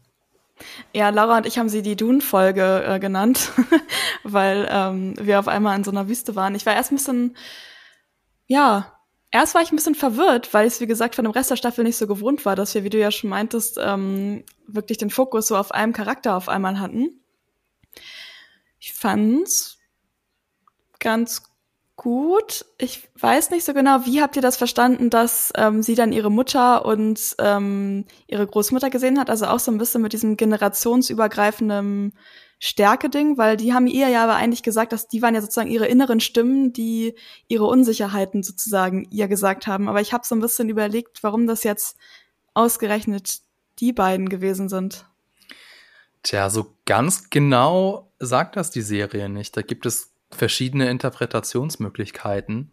By the way, äh, ich sitze an einem Video für Giga TV Mag, das sich auch exakt um diese Folge drehen wird, in der ich dann äh, das alles ein bisschen genauer ausklambüstern werde. Und ähm, deswegen, also Laura, du hast gesagt, das ist eine Referenz auf Buffy ich habe jetzt in erster Linie da auch so ein bisschen so biblische Anklänge ne, gesehen, denn ähm, ist es vielleicht, da gibt es ja dieses eine Kapitel, nenne ich es mal, obwohl man das wahrscheinlich nicht Kapitel nennt, in der Jesus in der Wüste ist. Und die Folge. Die Folge, die Folge. ja. Und dort wird er dann vom Teufel in Versuchung geführt. Und so habe ich das Ganze so ein bisschen gelesen. Also, dass, dass Siri hier ähm, dass, dass diese Erscheinungen oder vielleicht waren es auch wirklich welche oder who knows, dass die ihr, äh, dass die zum Beispiel ihre Freundinnen und Freunde schlecht reden. Äh, hm. Es wird ja immer gesagt, so ja, du bist einfach nur eine Bürde für alle und alle würden wären so glücklich, wenn es dich nicht mehr gäbe. Und das fand ich auch echt gemein. ja, vor allem, vor allem bei, von von jemandem wie Pavetta, ne? Und ja. und und du du kannst halt einfach nix und äh, das fand ich schon, schon sehr interessant, weil dann eben Farka kommt und ihr nochmal richtig äh, da hinein ins Gewissen redet, so, hey, du könntest so viel mehr sein, wenn du jetzt einfach nur mal das auch wirklich, ähm, ja, dein, dein Erbe akzeptieren würdest und nicht immer das machen würdest, was die andere sagen würden. Das fand ich mhm. ganz interessant. Ich fand's mit der Folge auch einfach eine coole Gelegenheit für die Schauspielerin äh, Freya Allen heißt sie ja, glaube mhm. ich, ne, dass sie da noch mal auch mehr zeigen konnte. Also in diesen ja. Notmomenten quasi mhm. von Siri. Ich äh, habe es eigentlich so verstanden, dass es halt eben die Mutter und die Großmutter sein müssen, weil es eben auch um diese Linie geht. Also wo kommt sie her und wer sind ihre ihre ähm, Vorfahrerinnen gewesen? Mhm. Und es ist ja auch tatsächlich eben so, dass sie zwei sehr sehr starke ähm, Vorfahrinnen hat. Ne? Vor allen Dingen irgendwie, also mit beiden eigentlich, muss man sagen, also mit der Mutter mhm. und der Großmutter. Die Großmutter natürlich nochmal auf eine andere Art und Weise, weil sie ähm, ja auch ähm, das, was wir eben so in der, in der Welt irgendwie als äh, ähm, Stärke empfinden, nämlich dass sie einen Titel hatte und dass sie eine Armee angeführt hat. Ähm, und ich fand es insofern interessant, dass es die zwei sind, weil es für Siri ja irgendwie auf eine gewisse Art und Weise auch darum geht, das zu überkommen ähm, und sich selbst zu finden und zu verstehen, wer sie in diesem ganzen Kontext überhaupt sein kann und inwieweit sie sich nochmal unterscheidet, auch von ihrer Großmutter, aber eben auch von ihrer Mutter.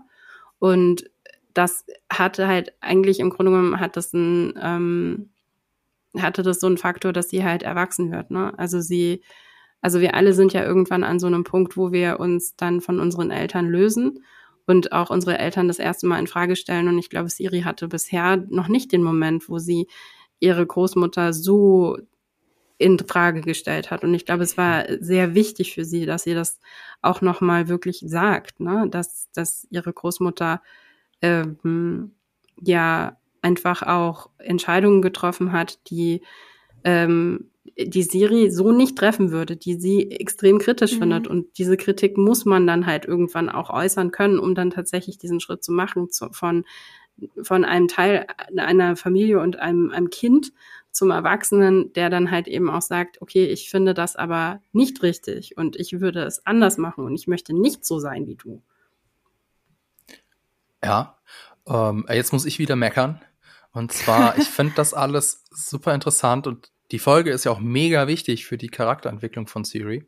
Aber ich hätte das halt in der neuen Staffel gemacht, denn ähm, ich nochmal, ich mhm. hätte die die Staffel schon früher beendet, nämlich eben mit so einer Art Cliffhanger, was ist mit Siri, was ist mit Geralt, denn ähm, eigentlich bereitet die Folge Siris Charakterentwicklung oder wie sie nach dieser Folge sich verhalten wird, wird ja nur vorbereitet und die Auswirkungen davon werden wir so richtig erst in der vierten Staffel zu sehen bekommen.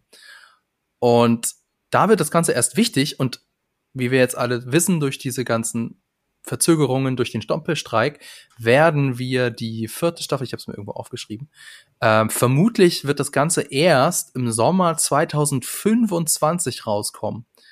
Und da haben wir das alles schon wieder vergessen, wenn wir das nicht alles jetzt nachdem Laura das ja gesagt hat. Vor allem wir ja anscheinend. Ja, äh, uns noch mal anschauen. Und das ist so ein bisschen schade. Ähm, das ist so ein bisschen mein Kritikpunkt daran, weil, ähm, aber gut, das ist halt nur meiner ich ja aber Ich musste ja aber auch widersprechen, weil ich finde, der, der große Bogen, den diese Staffel ja schlägt, der hat ja nur was mit Siri zu tun. Das hat was mit dem Erwachsenwerden zu tun. Am Ende ist sie eine Erwachsene und deshalb finde ich, gehört es noch in die Staffel rein, dass sie eben diesen Schritt da auch macht. Weil es fängt ja an, irgendwie auch am Anfang dieses, ähm, dieses Ganze, dass eben die anderen ähm, Novizinnen ihr Gedächtnis ähm, äh, implantiert bekommen und dass diese Tests mit ihr gemacht werden. Das hat ja auch was mit ihr zu tun. Und das alles treibt ja quasi überhaupt erst in diese Richtung, dass sie halt sich auch lösen muss. Und auch diese Trennung von Gerald und äh, Jennifer ist ja auch total wichtig, weil irgendwann musst du dich von deinem Mentor oder deiner Mentorin lösen und zum eigenen Menschen werden. Ne? Und das ist ja auch so ein ganz, ganz klassisches Fantasy-Trope. Und ich finde, das ist das, was in dieser in dieser Staffel halt im Vordergrund steht. Und deshalb gehört das mit dazu, dass sie eben diesen Schritt macht, um dann am Ende bei äh, Shadow and Bone mitzuspielen und Teil der Gang zu werden. Ja, definitiv.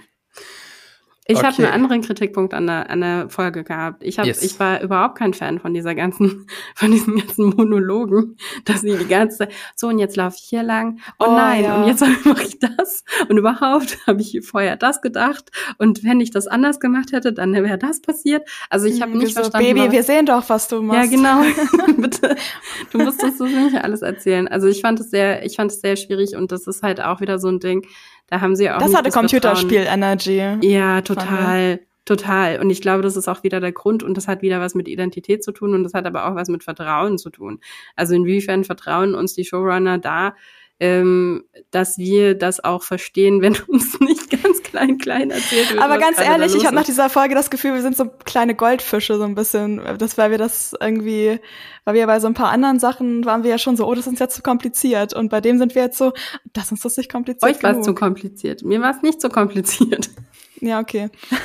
ich fand, ich mag die Komplexität. Das ist das Einzige, was ich, was mich wirklich an dieser Serie dranhält dass ich naja, ich habe nichts, äh, ich habe nichts gegen Komplexität, aber da dagegen, wie mir diese Komplexität äh, aufge, aufgetischt wird. Ich finde, du solltest deine Konsumhaltung mal hinterfragen.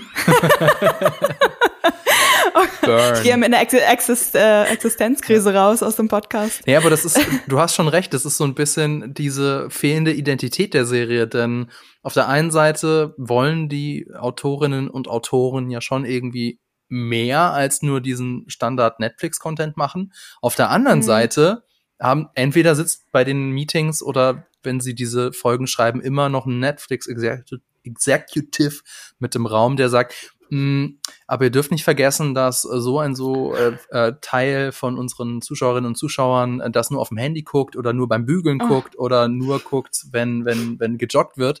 Also ihr müsst das dann auch noch mal bitte deutlich machen, dass ich dachte gerade so, hä, wenn die joggen oder wenn Gerald irgendwo hin joggt, ist, sie gucken einfach nur die Szenen, wo Gerald joggt.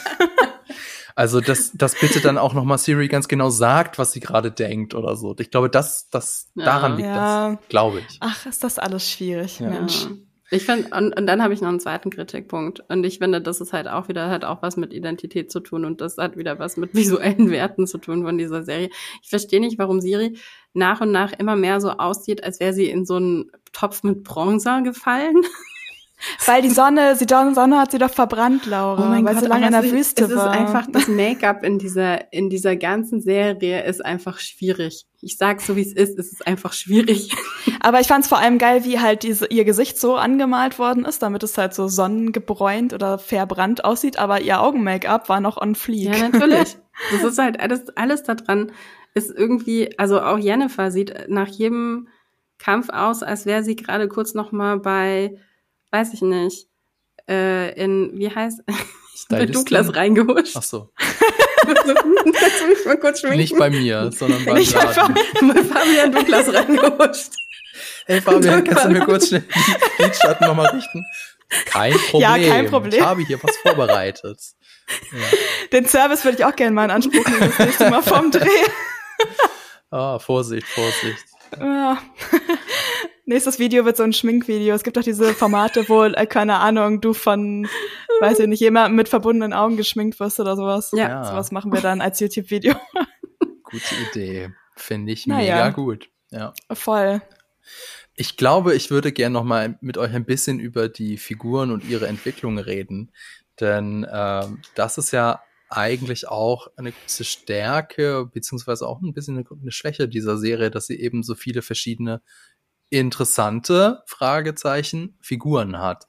Und ähm, ja, Lisa, du hast es ja schon in der Folge, in der Folge 6, du hast es ja schon angesprochen, als wir über die Folge 6 geredet haben, dass äh, Radovid und Jaskir ähm, hier zusammengekommen sind und dann ja wieder auseinandergebrochen sind, was äh, schon eine interessante Dynamik ist. Was ich ein bisschen schade fand, ich weiß nicht, ob euch aufgefallen ist oder ob ihr das auch vermisst habt, Jaske hat in dieser Staffel keinen coolen Song. Das fand ich doof. Also Ja. am Ende hat er einen Song im Abspann von der letzten Folge, den er, glaube ich, angefangen hat zu texten, Ja. als er irgendwo saß. Aber es war halt nicht so dieser Show-Moment. Er hatte nicht so diese, ich glaub, und er hatte, er hatte, glaube ich, einmal irgendwo gespielt. Doch, ja, doch, als Er er, hat beim, schon ein Lied gehabt. Ich, ich meine nicht, Ja. dass er nicht irgendwie äh, als Barde in Erscheinung getreten ist, aber, Aber er er hatte hatte nicht so keinen diesen- Song vom, nicht so diesen vom Banger irgendwie. Ja, ne? von Toss a Coin to Your Witcher oder Burn Witcher Burn. Sowas gibt's nicht in der dritten Staffel und das fand ich schade. ja, Mhm. der Abspannsong ist bei mir jetzt auch nicht so. Also da habe ich abgedacht, hey, Da war crazy thought, ja, verrückter Gedanke, aber im Abspann habe ich abgeschaltet. Insofern. was? Ja, ich Aber das weiß. macht Netflix doch auch automatisch. Das habe Ja. ich auch nicht verstanden. Ich habe Da- da aus Prinzip da auf Abspann abspielen. Ja, Ja. eben, es ist, insofern ist es schwierig. Ähm, ja, und Radovid, äh, übrigens, das hat auch wieder viele irgendwie abgestört. Also Radovid ist nämlich eigentlich in der Buchvorlage der junge Sohn von Wisimir, also dem König, der dann umgebracht wird. Und die meisten Fans kennen ihn wahrscheinlich aus dem dritten Witcher-Spiel. Und ähm, also nicht nur sieht er komplett anders aus, was mir jetzt egal ist, aber viele, vielen ist das wichtig. Der ist in dem Computerspiel oder in dem Videospiel auch ein richtig krasser Fiesling. Oh. Und da frage ich mich so, ob das eine bewusste Entscheidung ist oder also ob er sich da vielleicht hinentwickeln wird. Ne? Jetzt ist er voll das Babe. Ja, jetzt ist er, jetzt ist er ja eigentlich voll der Nette noch und der so Ja. noch in seine Rolle so reinwachsen muss. Und also Das wäre eine Ja. coole Entwicklung, muss ich sagen. Auch wenn ich es ein bisschen schade fände. Aber dadurch, dass er jetzt ja so gezwungenermaßen zum König wird oder geworden ist, was das damit, also A, mit der Beziehung zu Jaskier noch äh, macht und dann aber auch, ja, es wäre irgendwie cool, wenn er so ein 180. ja, da muss oder? aber noch viel passieren. Also Ja, das stimmt. ja. Dann, ähm, was mir sonst noch aufgefallen ist, dass Henry Cavill vor allem gegen Ende wirkt es so, als hätte er keine Lust mehr. Also äh, Neutralität ist ja ein großes Thema in der Staffel und in vielen Folgen etabliert sich das so, dass Garrett einfach gelangweilt im Hintergrund rumsitzt und, und nichts tut. Ähm, zum Beispiel beim, beim Coup sitzt er so einfach nur daneben und sagt, "Oh, ich habe so keinen Bock auf dieses ganze Gedöns hier. Und dann bei dem Kampf Siri gegen Kahir steht er auch nur so im Hintergrund und sagt, wow, okay. Ähm, und auf mich wirkt es so, als hätte Henry Cavill keine Lust mehr. Aber das ist doch nicht Henry Cavill, der das entschieden hat. so, ihr müsst das Drehbuch Nein, auch so generell, wie er guckt. Aber ich meine, gut, das Mhm. kann auch sein Schauspiel sein, dass er halt so dieses leicht gelangweilte drauf hat. Aber ähm, Ich weiß nicht, ob man das auch reinliest, so ein bisschen mit der Vorgeschichte, die wir halt irgendwie in der Realität, die wir halt kennen. Ich glaube, es hat viel damit zu tun, dass ähm, mit der, was ich vorher gesagt habe, dass dir die Charakterentwicklung bei Siri liegen muss. Und Hm. dementsprechend der Mentor, normalerweise stirbt er ja irgendwann. Dadurch, dass aber die Serie The Witcher heißt, Mhm.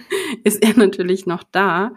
Und ähm, ich glaube, das hat was damit zu tun. Und ähm, eventuell sind wir dann auch an einem Punkt irgendwie, wo es für einen Henry Cavill halt nicht mehr so interessant ist, weil eben der Fokus sich verschoben hat. Also könnte man jetzt auch drüber spekulieren, ob das auch ein Teil des Ganzen ist, warum er sich aus der Serie auch zurückzieht. Ähm, ich weiß, da gibt es auch noch andere Theorien drüber.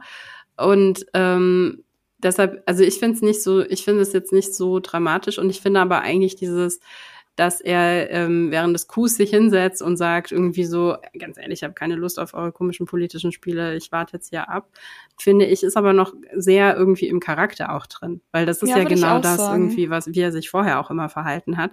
Und dann hast du ja am Ende in der letzten Folge hast du ja diesen Sprung, wo er dann sagt, nee, ich habe jetzt keine Lust mehr, immer nur am Rande zu stehen und mich unpolitisch zu verhalten, sondern ich ich nehme jetzt hier tatsächlich eine Verantwortung an und ich kämpfe hier jetzt nochmal auf eine andere Art und Weise für das Gute, in Anführungsstrichen, für die richtige Sache.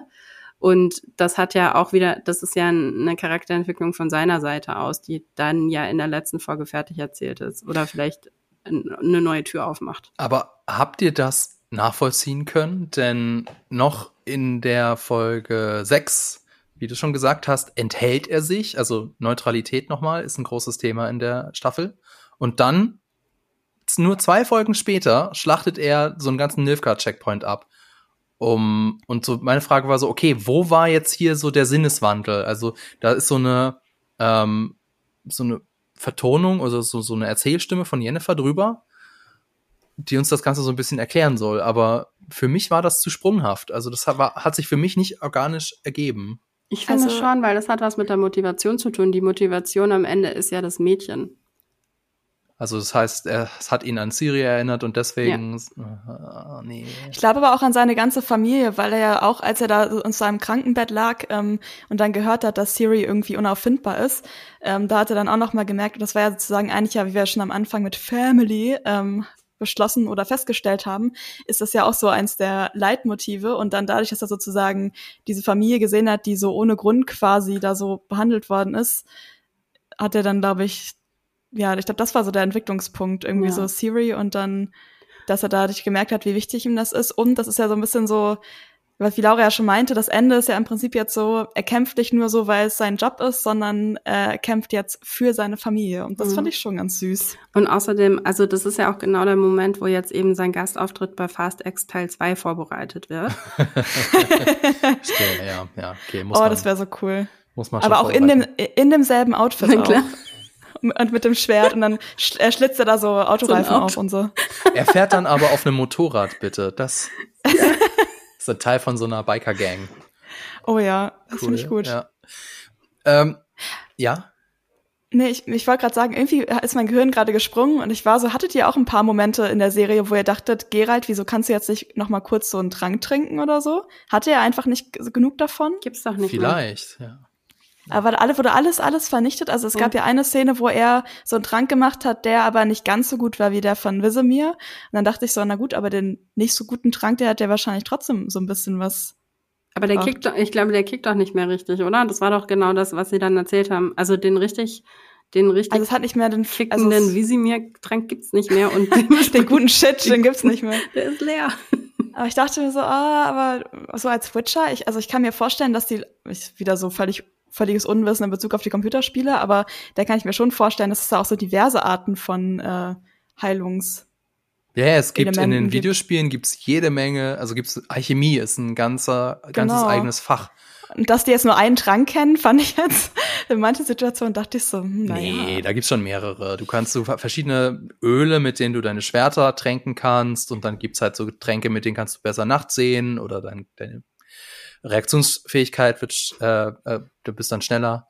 Ähm, Aber das habe ich mich gedacht bei dem Kampf gegen äh, Dingsbums Wilgefortz. hier. Wilgefortz. Ja, ja. Weil er da keinen trinkt. Deswegen hat er verloren. Das war genau. hat keine Alchemie gelernt genug. Das muss man hat er nicht genug geskillt, ja. ja. Aber ich finde es eigentlich auch ganz cool, dass er, also ich fand es ganz interessant, dass er mal verloren hat. Also wiederum, ja. wenn man sich jetzt auf Videospiel-Lore oder auch generell, ich meine, in der, innerhalb der Geschichte ergibt es auch Sinn, dass er sozusagen nicht so dieser unfehlbare Mensch ist oder Witcher ist, das macht ihn noch mal interessanter. Aber auch so, wenn man jetzt aufs Spiel gehen würde, wäre es ja so, man spielt ja auch nicht jedes Level perfekt durch, ohne jemals von einem Gegner geschlagen zu werden. Aber es tut mir leid, dass ich bin gerade nur ein bisschen vom eigentlichen Thema von den Charakteren abgekommen. Aber da dachte ich so, das war ja auch schon so elementar, dass ich gedacht habe, so rein logisch gesehen müsste sich doch ein Ersatz für diesen, diesen Supertrank finden lassen. Nee, er Aber baut naja, ja auch egal. was dann in der Folge Ja, ja, mh, genau. 7, 8 zusammen, insofern. Ne? Aber es ist halt, äh, naja, egal. Man kann ja nicht je- jedes Mal alles mit dem Trank Ja. lösen. Äh, wolltet ihr noch was zu Jennifer sagen? Ansonsten hätte ich noch einen letzten Punkt zu den Figuren. Ähm, zu Yen, ich find's ganz, also wie gesagt, ich fand's ähm, am Anfang vielleicht so ein bisschen schnell, aber generell fand ich ganz cool diese Storyline, dass sie mehr Verantwortung, also dass sie nicht mehr so viel an sich selbst denkt und mehr Verantwortung auch für andere Magierinnen oder Menschen übernehmen wollte. Das war ja so ihr Handlungsstrang eigentlich. Und Laura überlegt noch. Aber sie guckt mal in die Ferne. Ähm, ja, nee, sag. Du musst, du musst auch nichts sagen. Ich habe nur gerade dich in, in deinem kleinen Fenster da gesehen, deinem kleinen Videofenster. Sehr nachdenklich geguckt. Aber vielleicht. Naja, ich finde, also ich meine, es ist ja, hat viel mit, ähm, also ihre, ihre Charakterentwicklung geht ja nur in die Richtung, dass sie jetzt irgendwie Tesaya ersetzen wird, ne? ja, Und Mhm. ähm, also auch wieder, also ist ja auch eine ziemlich krasse Veränderung, wie wir Jan noch so in der ersten Staffel erlebt haben und auch in der zweiten Staffel und dieses Verantwortung übernehmen und äh, Mutter sein und ähm, ähm, also wirklich Verantwortung nicht nur für sich selbst, sondern für ihre Handlungen und für andere zu übernehmen. Da geht ja im Moment gerade die Reise hin und vor allen Dingen jetzt, nachdem Tis dann auch weg ist. Aber wo jetzt an der Stelle ich, hätte ich auch gerne wieder gewusst, wie viel Zeit eigentlich vergangen ist, seit ähm, Yen Siri halt da opfern wollte mit der Hexe und sozusagen dem Fall von Aretusa. Da irgendwie, Mhm. da hätte, hätte ich gerne so eine Zeitlinie jetzt. Vielleicht lässt sich Mhm. das irgendwie in den Büchern nachvollziehen. das lässt sich bestimmt auch auf der Webseite von The Witcher nachvollziehen, denn die haben da ja so eine handy-dandy-Timeline. Ah, wirklich? Also Ach, die haben Mensch. sie natürlich in erster Linie für die erste Staffel erbaut, Ja. weil da Ach, noch so Ding. viel Ah, ja, ah, Ja, und da steht dann Ja, auch wirklich drin, dann spielt das und dann spielt das. Okay, Ja. ich kenne die für die erste Staffel. Die habe ich mich da gesehen, weil das irgendwo auftauchte, als alle darüber diskutiert haben, ob das jetzt verwirrend ist oder nicht. I will. Vielleicht haben sie es aktualisiert für die dritte Staffel. Das wäre doch mal interessant. Vielleicht. Wir, müssen wir ein bisschen weniger faul sein. Laura hat uns das als Hausaufgabe auf den Weg gegeben und ein Ja, genau. bisschen mehr Hausaufgaben, Hausaufgaben machen. Reißt, reißt euch müsst, zusammen, ihr müsst Leute. einfach mal investieren, ne? Man kann nicht nur Ja. nehmen. Ja, schon, schon recht. schon, schon richtig. Ne? Ist wie, wie bei einer Beziehung. Da muss man ja auch geben und nehmen. Ich habe einen letzten Punkt noch zu den Figuren. Und zwar habe ich mich so gefragt, so warum lässt mich das alles so größtenteils kalt? Warum finde ich das so langweilig?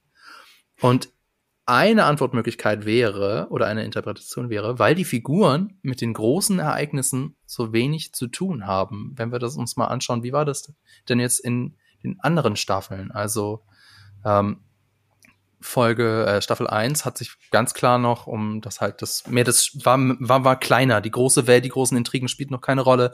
Es ging mehr um den, den Alltag von, von Geralt. In Staffel 2, das war ja ganz, das war ja alles figurengetrieben. Also, dass Jennifer ihre Fähigkeiten verloren hat, dass sie in Versuchung geraten ist, dass sie äh, Siri opfern wollte. Das war ja alles figurengetrieben. Und hier ist es bisschen anders. Wir haben halt den großen Coup von, von Thanet oder von Aretusa, wie auch immer.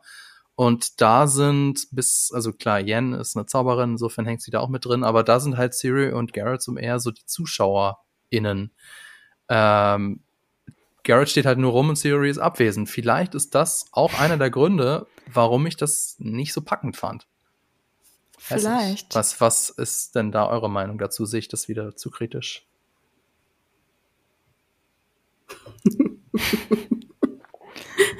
Das ist wieder der Zirp-Moment.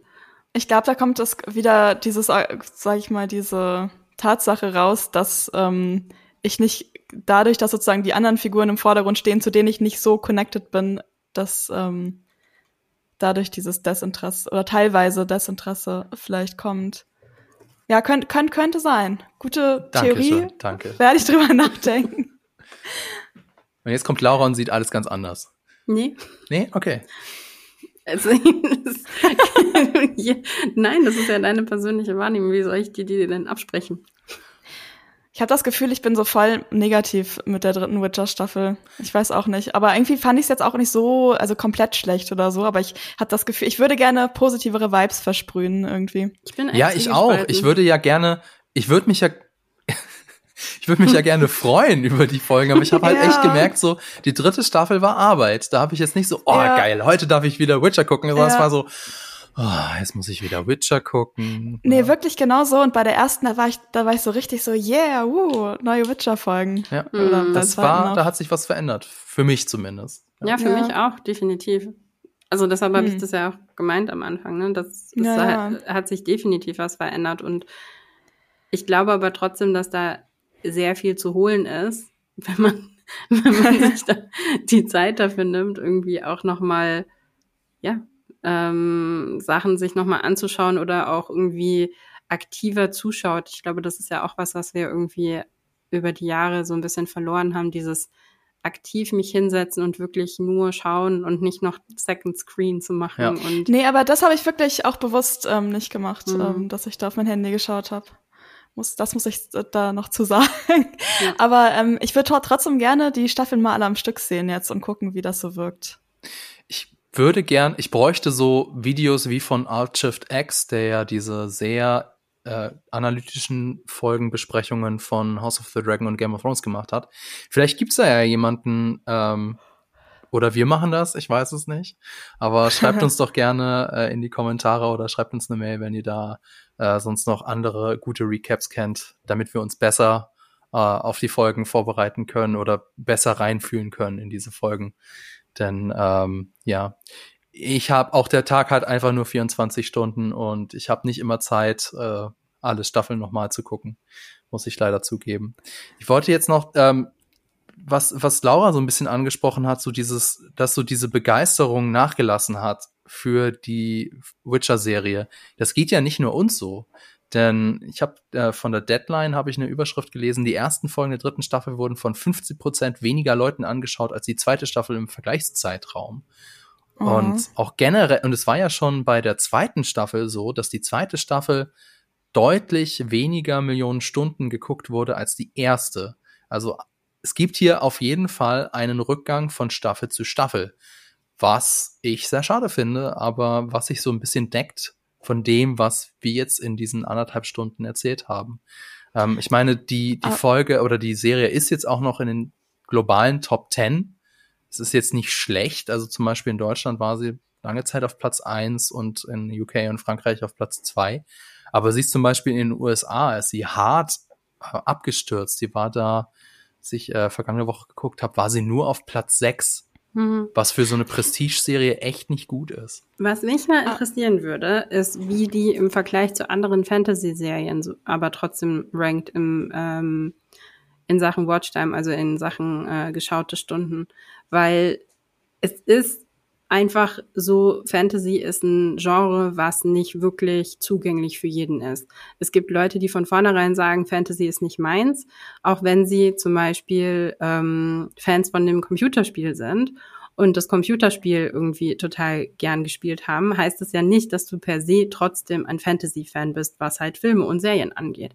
Und ähm, Game of Thrones war aus dem Grund ein Paradigmenwechsel, weil auf einmal und das haben wir das letzte Mal bei ähm, Herr der Ringe, den Film von Peter Jackson erlebt, dass auf einmal eine Serie, die im Fantasy-Bereich spielt, so viele Leute ansprechen konnte. Und danach hat keine Serie, keine Fantasy-Serie das nochmal wieder so auf die Art und Weise geschafft. Und dann muss man aber auch die Frage stellen, ist Fantasy überhaupt in der Lage dazu, so viele Menschen anzusprechen? Und deshalb würde ich gerne mal den Vergleich äh, sehen und, und ähm, um auch zu verstehen, ähm, wie viel ist da überhaupt zu holen an Zielgruppe. Ja, vielleicht ist es auch so ein bisschen, ähm, also sollte man sich darauf noch mehr fokussieren, weil ich habe das Gefühl, dass halt, ähm, also es gibt ja einfach diese krass negative Stimmung um die Serie und also es gibt ja super viele Leute, die ja, glaube ich, auch schon in schweren Staffel 2 wahrscheinlich dann aufgehört haben zu gucken, einfach aus Protest daraus, dass halt die Sachen aus den Büchern geändert werden und dass Henry Cavill dann bald nicht mehr dabei ist und so. Und ich kann einerseits halt verstehen, dass ähm, man irgendwie enttäuscht ist, aber andererseits finde ich, hat das auch irgendwie so eine ganz unangenehme Eigendynamik angenommen und nur wenn ich jetzt sozusagen Sachen innerhalb der Serie nicht so cool finde, ähm, heißt das jetzt nicht, dass ich mich damit, sage ich mal, so identifiziere. Aber ich glaube, da liegt halt so dieser, wenn man halt das, den Witcher bespricht, liegt da halt viel Fokus drauf und man versucht sozusagen so in, in diesem Zusammenhang dann auch so Gründe zu finden und denkt gar nicht, wie jetzt Laura gesagt hat, einfach über, die, über Fantasy oder die Serie an sich sozusagen mhm. im Vergleich zu anderen Produkten nach. Ich finde halt, ich, also ich habe die ganze Zeit immer äh, von Showrunnern in der Mehrzahl geredet. Also es ist ja spezifisch eine Showrunnerin, Lauren Schmidt-Hisrich. Ähm, und ich finde auch in dem Bezug ist es ganz interessant wieder, wie ähm, über Showrunnerinnen gesprochen wer wird und äh, wie viel Kritik dann auch kommt. Ähm, mich erinnert das manchmal daran, wie oft eine Kathleen Kennedy so Diskussionen oh. reingeworfen wird. Ich so Einfach denke, ja, so, genau, weil ja. die hat nämlich alleine daran schuld. genau. Aber es, oder es erinnert mich auch daran, selbst bei House of the Dragon gab es, glaube ich, irgendeine Folge, die, genau, ich glaube, die, ähm, wo ähm, Rhaenys mit dem, oh, Spoiler, Spoiler, House of the Dragon, wo ähm, Rhaenys irgendwie durch den Boden da durchkommt und irgendwie da sozusagen mit ihrem Drachen dann irgendwie vor der Bühne sitzt quasi. Und da gab es danach auch so einen kurzen Shitstorm gegen spezifisch Sarah Hess irgendwie. Und ähm, mhm. also die im Writers Room ist und weiß ich nicht. Manchmal hängen Leute sich, also manchmal habe ich das Gefühl, Leute denken, so eine Person macht eine Serie und wenn eine Person an irgendwas nicht mehr ähm, beteiligt ist, wie jetzt Henry Cavill, dann fällt alles wie ein Kartenhaus in sich zusammen. Ja. Naja, gut, aber ich meine, und das ist halt, also ich meine, es ist jetzt schwierig, wie, also es ist jetzt interessant, dass wir jetzt diese Karte irgendwie sozusagen ziehen müssen, aber es ist einfach ein Unterschied, wie, ähm, wie Frauen in der Filmbranche besprochen werden im Vergleich zu Männern und wie oft sie dann als Kritikpunkt rangezogen werden. Also als wäre es selbsterklärend. Und vor allem Kathleen Kennedy ist ja auch, die hat ja, also das wird ja auch immer nur im Vergleich zu so Star Wars Sachen oder Disney Sachen, die nicht funktionieren genannt, aber so die ganzen Sachen, die an denen sie beteiligt war, wie sowas, die alten Indiana Jones Filme oder sowas, da wird das halt dann nicht erwähnt, dass sie irgendwie mitgemacht hat. Was ich auch ganz interessant finde, wir müssen ja gar nicht sie mit äh, Kathleen Kennedy vergleichen, wir können ja sogar einen Witcher in, also einen Vergleich ziehen innerhalb des Witcher-Universums, denn es gibt ja eine Miniserie, die habt ihr vielleicht von gehört, Blood Origin, Witcher Blood Origin, die kam nicht so gut an. Also, das ist wohl mit einer der schlecht, am schlechtesten bewerteten Netflix-Serien ever. Ähm, richtig mies. Aber die ist von einem Typen. Also der Showrunner von dieser Miniserie heißt Declan DeBarra. Klar, irgendwie mhm. sitzt da Lauren Schmidt Histrick auch mit irgendwie dabei und weil es gehört ja zum Witcher-Universum. Aber eigentlich ist er dafür verantwortlich. Und in all der Kritik, die ich um diese Serie, Miniserie mitbekommen habe, war das so sehr wenig, also wurde das kaum angesprochen, während jetzt an der Kritik zu The Witcher Staffel 2, Witcher Staffel 3 war das ein Kernpunkt der Kritik, dass äh, wir, Lauren Schmidt-Hissenrich muss gefeuert werden, die hat keine Ahnung, die weiß nicht, wie man gute Drehbücher schreibt, weg mit der. Mhm. Während das eben bei Blood Origin nicht, also habe ich es zumindest, vielleicht habe ich, ist es auch eine Fehlwahrnehmung, aber habe nee, ich das nicht so wahrgenommen. Das fand ich schon auch ganz interessant. Ja. Ja. ja. Bedauerlich, bedauerlich. Äh, wie geht's jetzt weiter? Also, ich habe es ja schon angesprochen, Henry Cavill ist raus. Dementsprechend fan hätte, wäre es im Nachhinein schlauer gewesen, die Staffel auch vorher zu beenden, denn dann hätte man den Übergang zu Liam Hemsworth, den ihr vielleicht aus der Tribute von Panem-Reihe kennt, das hätte man da besser erklären können, dass auf einmal jetzt ähm, der Witcher anders aussieht. Sie haben aber gesagt, sie äh, haben den Übergang gut hinbekommen. Das müssen wir denen jetzt einfach glauben mit äh, ja ein äh, Restzweifel, ein bisschen Restskepsis bleibt. Also die Dreharbeiten wurden schon verschoben auf 2024, äh, auf, auch aufgrund des Streiks. Und ich habe es ja schon gesagt, vermutlich im Sommer 2025 wird es dann die vierte Staffel geben, die den Roman Feuertaufe von Andrzej Sapkowski zum Vorbild hat. Freut ihr euch darauf? Denn äh, ich habe mich natürlich auch ein bisschen noch so eingelesen, was passiert jetzt eigentlich noch? Und äh, Siri trifft ja diese sogenannte Rattenbande. Ähm, kleiner Minispoiler, die sind in der Fangemeinde nicht besonders beliebt. Und da passieren auch Dinge, wo ich mir sicher bin, dass sie das in der Serie abändern werden, vielleicht sogar abändern müssen. Und ähm, ja, also ich fand halt dieses Trio so cool und jetzt die Vorstellung, dass das jetzt auf jeden Fall in absehbarer Zeit äh, nicht mehr so zusammenkommen wird. Hm, ich bin ein bisschen skeptisch. Ich weiß nicht, wie es euch geht. Ja, also wird, muss man jetzt mal abwarten. Ne? Also ich würde mir ja wünschen, dass in der Zwischenzeit, weil jetzt vielleicht einfach auch ein bisschen mehr Zeit ist, dass gerade weil im Moment gerade die Kritik so ist, wie sie ist, oder weil eben auch ähm, jetzt noch weitergehend, weil halt einfach die, die ähm, angesehenen Stunden da irgendwie zusammenschmelzen, äh, dass sich da nochmal in sich gegangen wird, auch im Writers Room, und nochmal drüber nachgedacht wird, okay, was ist denn eigentlich der Kern von dieser Serie, was wollen wir eigentlich wirklich erzählen? Und was ist unsere Perspektive, äh, wie sind wir anders. Und wenn sie das schaffen und dann auch mit einer neuen Besetzung, hat das, finde ich, schon das Potenzial, auch nochmal was komplett Neues zu sein. Also nicht komplett neu, aber sich nochmal neu zu erfinden oder beziehungsweise erstmal überhaupt eine Identität irgendwie sich zu erschaffen. Und das würde ich mir wünschen. Die Frage ist natürlich, ob es, ähm, ob es geht. Ja, das ist wirklich die Frage. Aber ich habe auch gedacht, ich glaube, es ist vielleicht gar nicht. Also man kann jetzt halt diesen Schauspielerwechsel irgendwie als Chance nehmen, dass man so ein bisschen den Tisch klar macht. Reinen so. Tisch macht. Reinen Tisch. Reinen Tisch macht, genau. Ich so clear the table, Moment.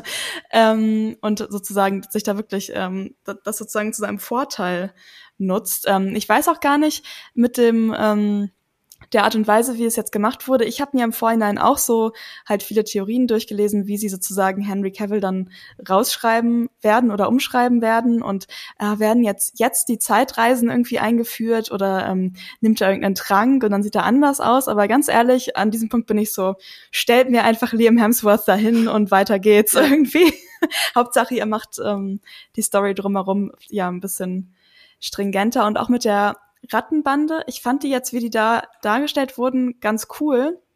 Aber ich musste so ein bisschen daran denken, wie uns am Ende der zweiten Staffel so die wilde Jagd versprochen wurde und wir diese genau einmal erwähnt wurde. In eine, so fünf Minuten lang gesehen Jagd. haben und dann, und dann waren die einfach weg irgendwie. Und ja. ich war nur so, hm, passte wohl nicht mehr so gut rein. Aber ich meine, da die Rattenbande jetzt ja auch einen Spin-off kriegen soll, ähm, werden sie, obwohl nachher machen sie das Spin-off und dann haben sie da schon so viel erzählt, dass dann äh, kein Platz mehr in der vierten Staffel ist und dann kommt die auch nur fünf Minuten vor. Nein, das wird bestimmt alles ganz gut, Leute. Das wird toll. ah, dein Wort in das äh, ja Netflix in des Witchers Ohrs. Ja, genau. ja. Okay, dann ich bin nicht ganz so optimistisch wie du, aber ich, ich eigentlich auch nicht. Sollte mir das vielleicht vornehmen, ein bisschen gechillter. Ja, posit positive Energie. Wir, genau. Wir, wir, manifestieren das. Das jetzt. ist auf jeden Fall etwas, das die Welt gut gebrauchen hat, kann. Mehr positive Energie, mehr ja. positive Feelings auch der Witcher-Serie gegenüber. Ja, genau. dann danke dafür. Das war's nämlich dann für diese Folge. Ich hoffe, es hat euch gefallen. Lasst uns doch einen Kommentar da, schreibt uns eine Rezension bei Apple Podcast oder folgt uns bei Spotify. Vielen Dank fürs Zuhören. Danke an euch, Lisa und Laura, an das Team im Hintergrund und natürlich an Vodafone. Bis zum nächsten Mal.